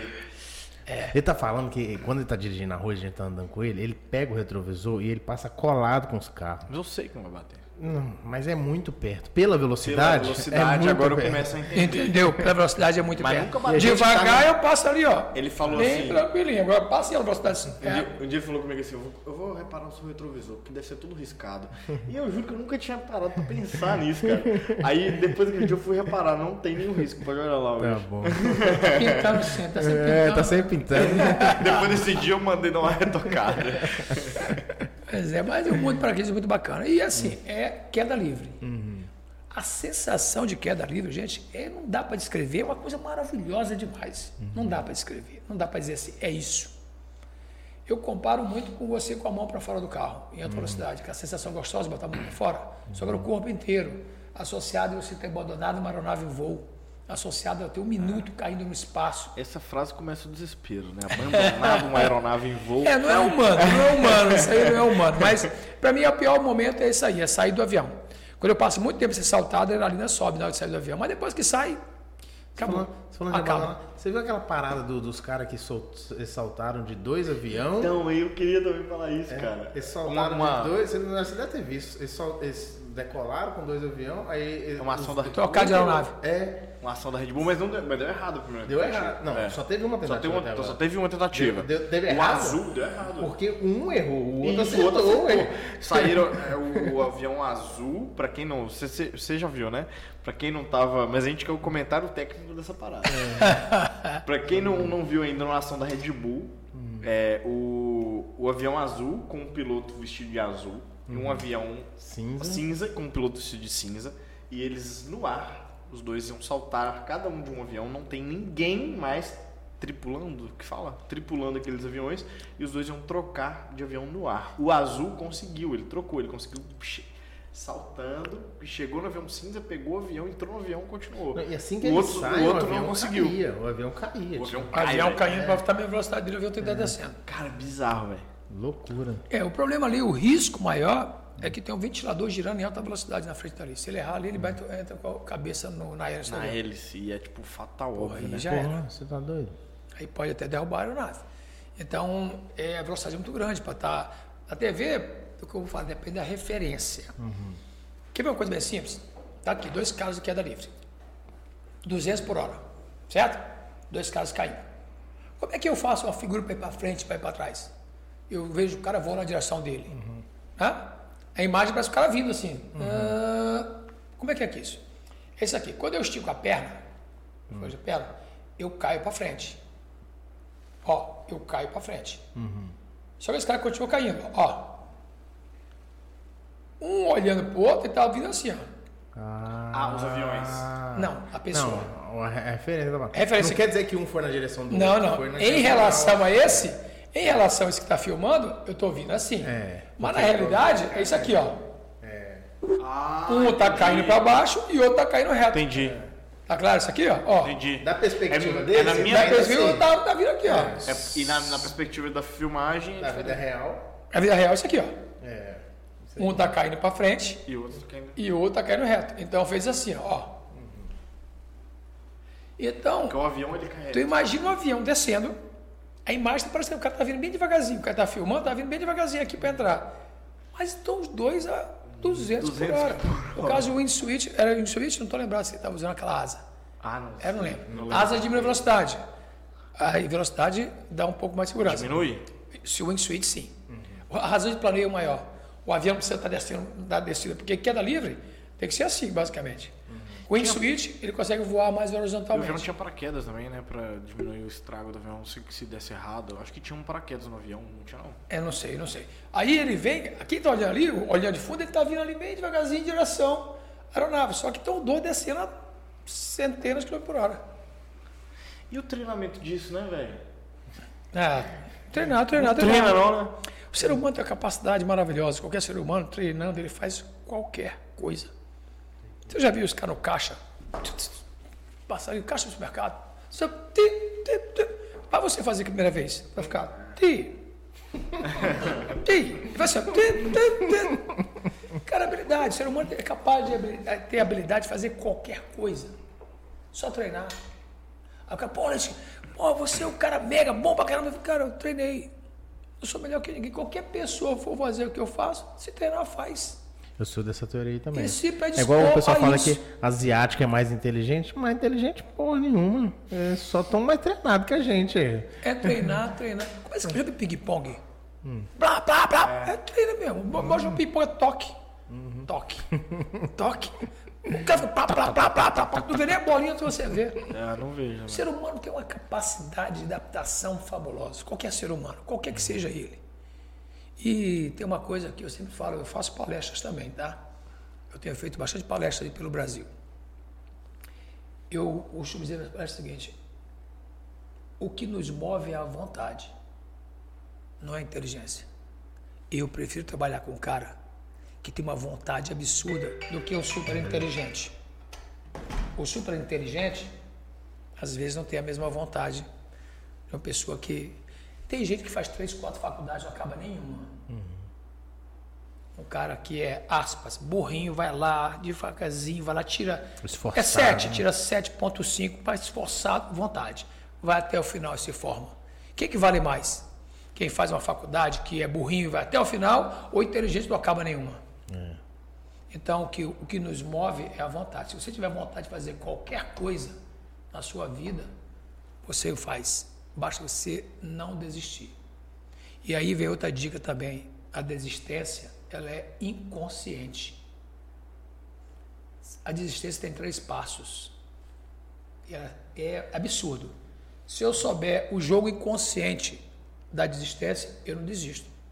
Não deixo ser enganado pelo jogo da vida. Primeiro passo, sabe que- qual é? É você refletir. O que é que eu estou fazendo aqui? Maldita hora que eu botei meu nome para esse negócio. É o primeiro passo. Esse passo acontece com um monte de gente. Isso vai ser quando a gente chegar no Ibituruna. É, é, exatamente. Aí o que vai acontecer? O que você está fazendo agora, exatamente. Contar para todo mundo que você é cagão. Porque para você não se. para você não ir. Então, qual é o segundo passo? Você arranjar uma desculpa que só você acredita. É o segundo passo. Ele é ele já- perigosíssimo. Ele já tá no segundo. Tá dando o segundo passo.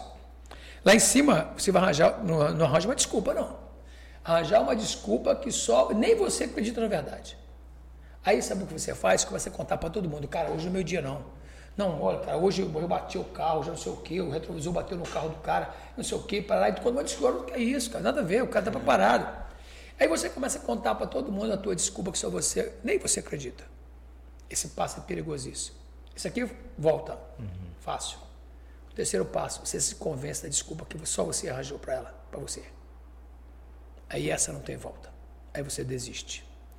Então, eu sabendo desse jogo, quando eu começar a refletir, sabe o que eu faço? Paro. Não quero saber, vou parar, vou mudar o pensamento, senão eu vou começar a arranjar desculpa para mim.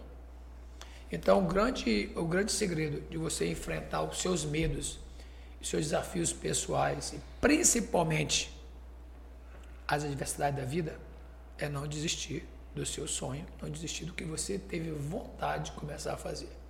Porque é a vontade que nos move, a vontade que nos leva para qualquer lugar. Eu, e outra coisa, a gente tem que ser feliz com a nossa opção de vida. Tem um monte de cara rico, rico maravilhoso, tá na beira da praia agora, e eu não estou na beira da praia agora curtindo igual ele. É, na piscina, borda infinita, segunda-feira, às vezes eu estou trabalhando ainda. Então, esse cara, ele, ele tem que ser feliz com essa opção de vida dele. Eu não quero estudar, não quero saber de nada, seja feliz com a sua opção de vida. Você tem que ser feliz. Essa é a sua opção de vida, eu não tenho nenhum envolvimento na sua opção de vida. Então, se a gente tentar ser feliz com a nossa opção de vida, já está muito bom. Porque a opção foi nossa. E baseado nisso, o que eu sempre digo, e vou fechar no pensamento de que nós, o que nos move é só a vontade. Se você tem vontade de ter um milhão de seguidores no seu canal, vá atrás. Te vira. Vira em noite, faça um monte de podcast, faz um monte de coisa. Vai lá e se vira. Aí eu, aí eu queria ser só mil, dois mil, tá bom para mim. Então tá bom, seja feliz com dois mil e não reclame de nada da vida. E nem diga assim, pô, aquele cara tem dois milhões. Hum, ele fez alguma coisa para isso. Inteligência é legal, mas vontade é muito melhor. Muito bom. Eu concordo Eu plenamente. também. Demais. Mas é isso. Se quiser atender, tô vendo que tá. Isso. É, fazer chamando. uma pausa pra atender aí? É. Que aí eu já vou no Não, quanto banheiro. tempo nós temos aqui ainda? Acho Quanto que- você quiser. É, tô, tô aí por conta. Ah, hello? Vamos fazer uma hoje é? pausa, porque aí eu vou. Oi? Vamos fazer uma pausa então. Diga. Pausinha rapidinha, pessoal. Já Você sabe, eu voltamos. vou te mandar. Pessoal, Voltamos. pausinha leve aí. Pausinha leve para Bexiga de azeitona. e o bexiga de azeitona fazer o seu trabalho. e aí a gente vai voltar com o seguinte, cara. Meu primo, ele é major da Polícia Militar. E aí ele me, ele me. Eu vou só falar a frase que ele falou, que eu anotei, que eu, eu sou um fascinado por frases prontas, essas coisas eu gosto muito. E, e aí essa eu anotei, mas aí eu não quero falar o que ele me falou, eu quero que você dis- discorra sobre isso, que tenho certeza que você vai, pelo menos eu acho que você vai conhecer. Sim. É, ele falou assim, ó, que ele falou, ó, quando estiver perdido em uma mata, use o método ESA1. Exão. Estacione, sente-se, Uhum. Oriente, alimente-se, oriente, oriente-se e e navegue. navegue. Uhum, exato. E aí, ele me descrevendo sobre isso, me explicando isso e, e trazendo para o sentido da vida, né? Porque ele, ele fez uma, uma, uma analogia. Ele não usou isso me ensinando a viver na mata, porque eu sou um garoto de apartamento. Mas aí ele, me- ele me fez uma analogia assim para a vida. E eu acho que eu, eu, não quero falar o que ele me falou, eu quero escutar de você falando para a galera uma, uma, uma- essa analogia da mata para a vida, entendeu? É, a a mata para a vida é assim. É, a sobrevivência, ela tem um manual. Isso está no manual de sobrevivência de vários países do mundo. Eu fiz um trabalho científico em cima disso. Meu último, último MBA, o, o, o meu trabalho científico foi em cima de sobrevivência, por incrível que pareça. Eu reuni 12 manuais de sobrevivência de 12 países diferentes. E vi o que, que tinha no manual deles e o que, que tinha no nosso. Quais as matérias que, que são comuns. E, resumidamente, a sobrevivência, o manual fala é 1. Então, você está na situação de estar perdido. Me perdi.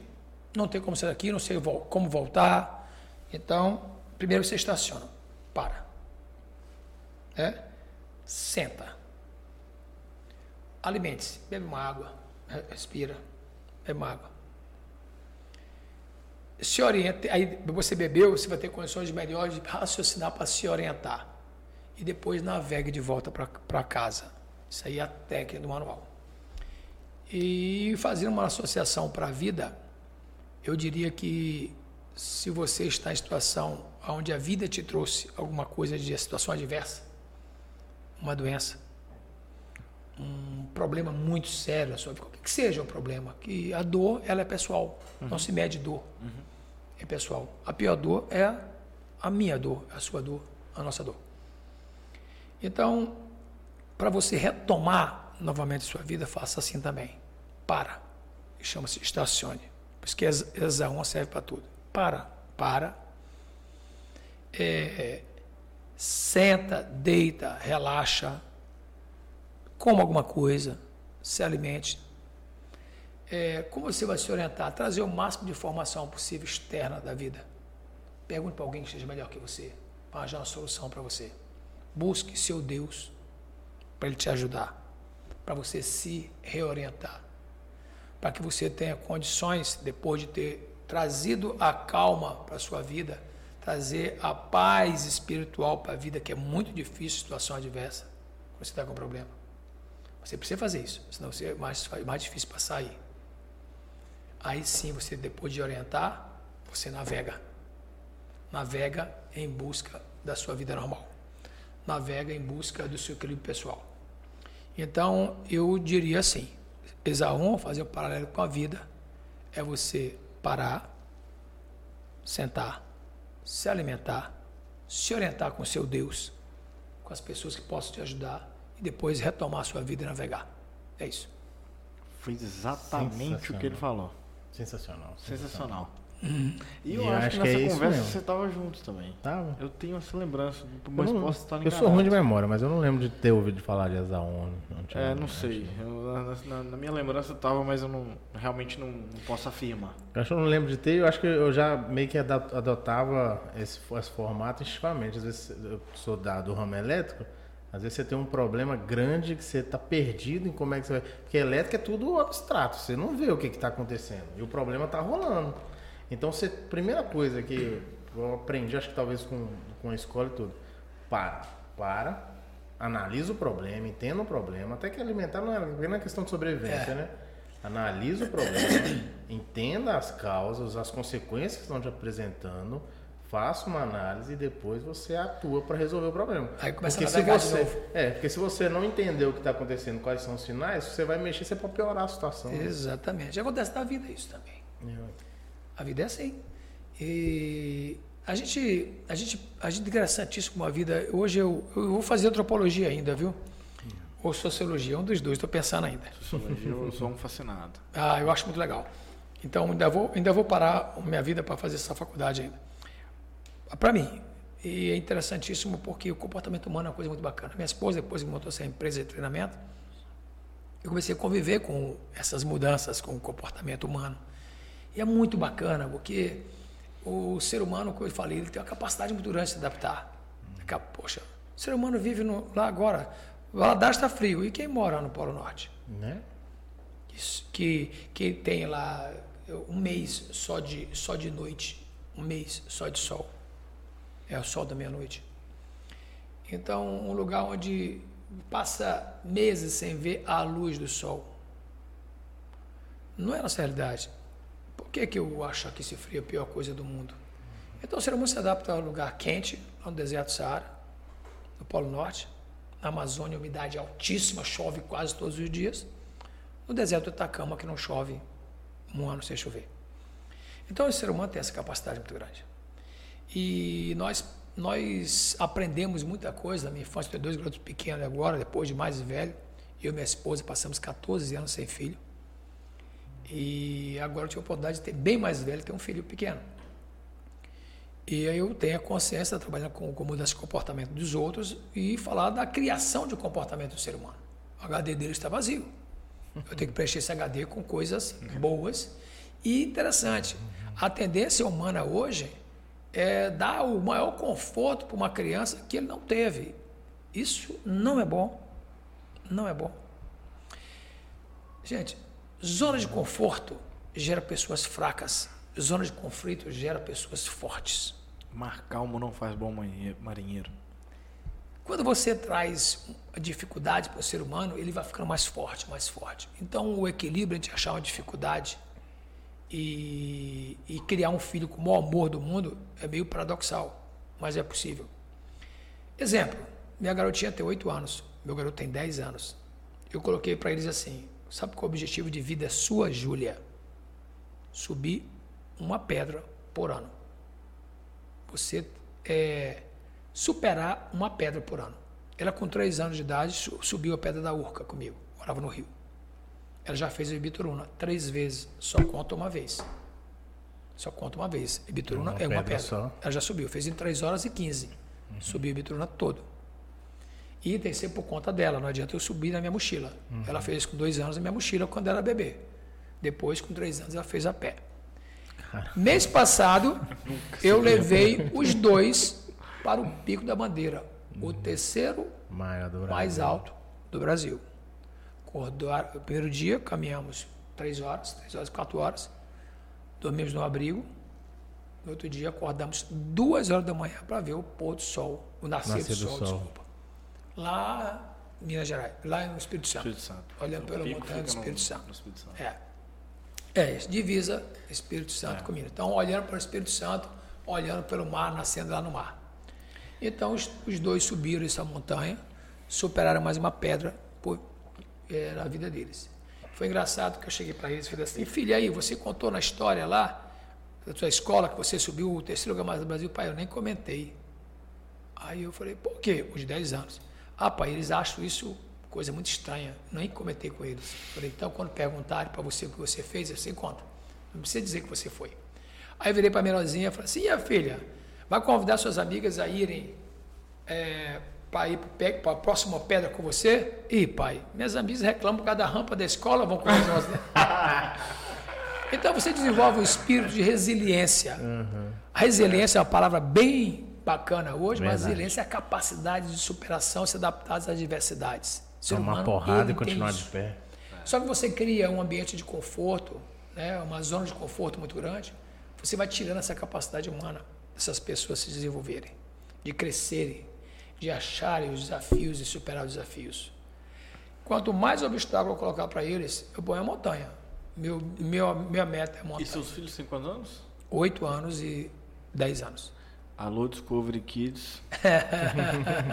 Temos. A hora é agora. Dois protagonistas passe aí. vai, cada pedra o passe vai aumentando. Então, assim, Fecha o contrato agora. fica né? a dica, tá? A minha, a minha filhinha falou assim, pai, quer dizer, então quando tiver 50 anos eu fiz 50 pedras? Filho, eu desejo que seja isso. Quando você é 50 anos, você já subiu 50 pedras. E para ela, Tem que Vitoruna fazer mais é, pedra pra ela. é o É. Everest. Ah, Eu botei agora, vi na internet, os 10 pontos mais altos do Brasil. Falei, o que que vocês acham disso aqui? Aí, pai, já foi nesse daqui. Falei, olha só, esse aqui é um dos lugares mais bonitos do planeta para se ir. Ele é o quinto, se não me engano, ou o quarto, tô lembrado. Monte Roraima. eu vou levar, já fui lá, eu vou levá-los lá. Moto Roraima é onde tem aquele filme Up, Altas Aventuras, que o velhinho decola. Aquele lugar é o Monte Roraima. Ele existe. Aquelas imagens, desenho, Ah, existe. são reais. É Só não tem, é, não, são reais, só não tem ali do real, é a, na seja, o balão do, do dirigível e os cachorros, o resto tudo tem. Que legal. E aquele lugar existe, é o paraíso das cachoeiras que a menininha fala. Inclusive o meu guia, que eu fui a primeira vez, ele falou que o, o- a equipe que fez o desenho, ele guiou para subir lá em cima e, e subir lá em cima, subir e, e, e, de- e fazer o desenho, o escopo do desenho deles. Então, é assim, o ser humano ele tem uma capacidade fabulosa de superar dificuldades. E se ele tiver uma vida muito boa no começo, ele vai ter mais dificuldade de superar essas Com dificuldades. certeza. Com certeza. E criança Conforme absorve, né? Criança é uma esponja, É absorve uma tudo. esponja. É uma esponja. Vamos caminhar pro final? Bora? Recado final?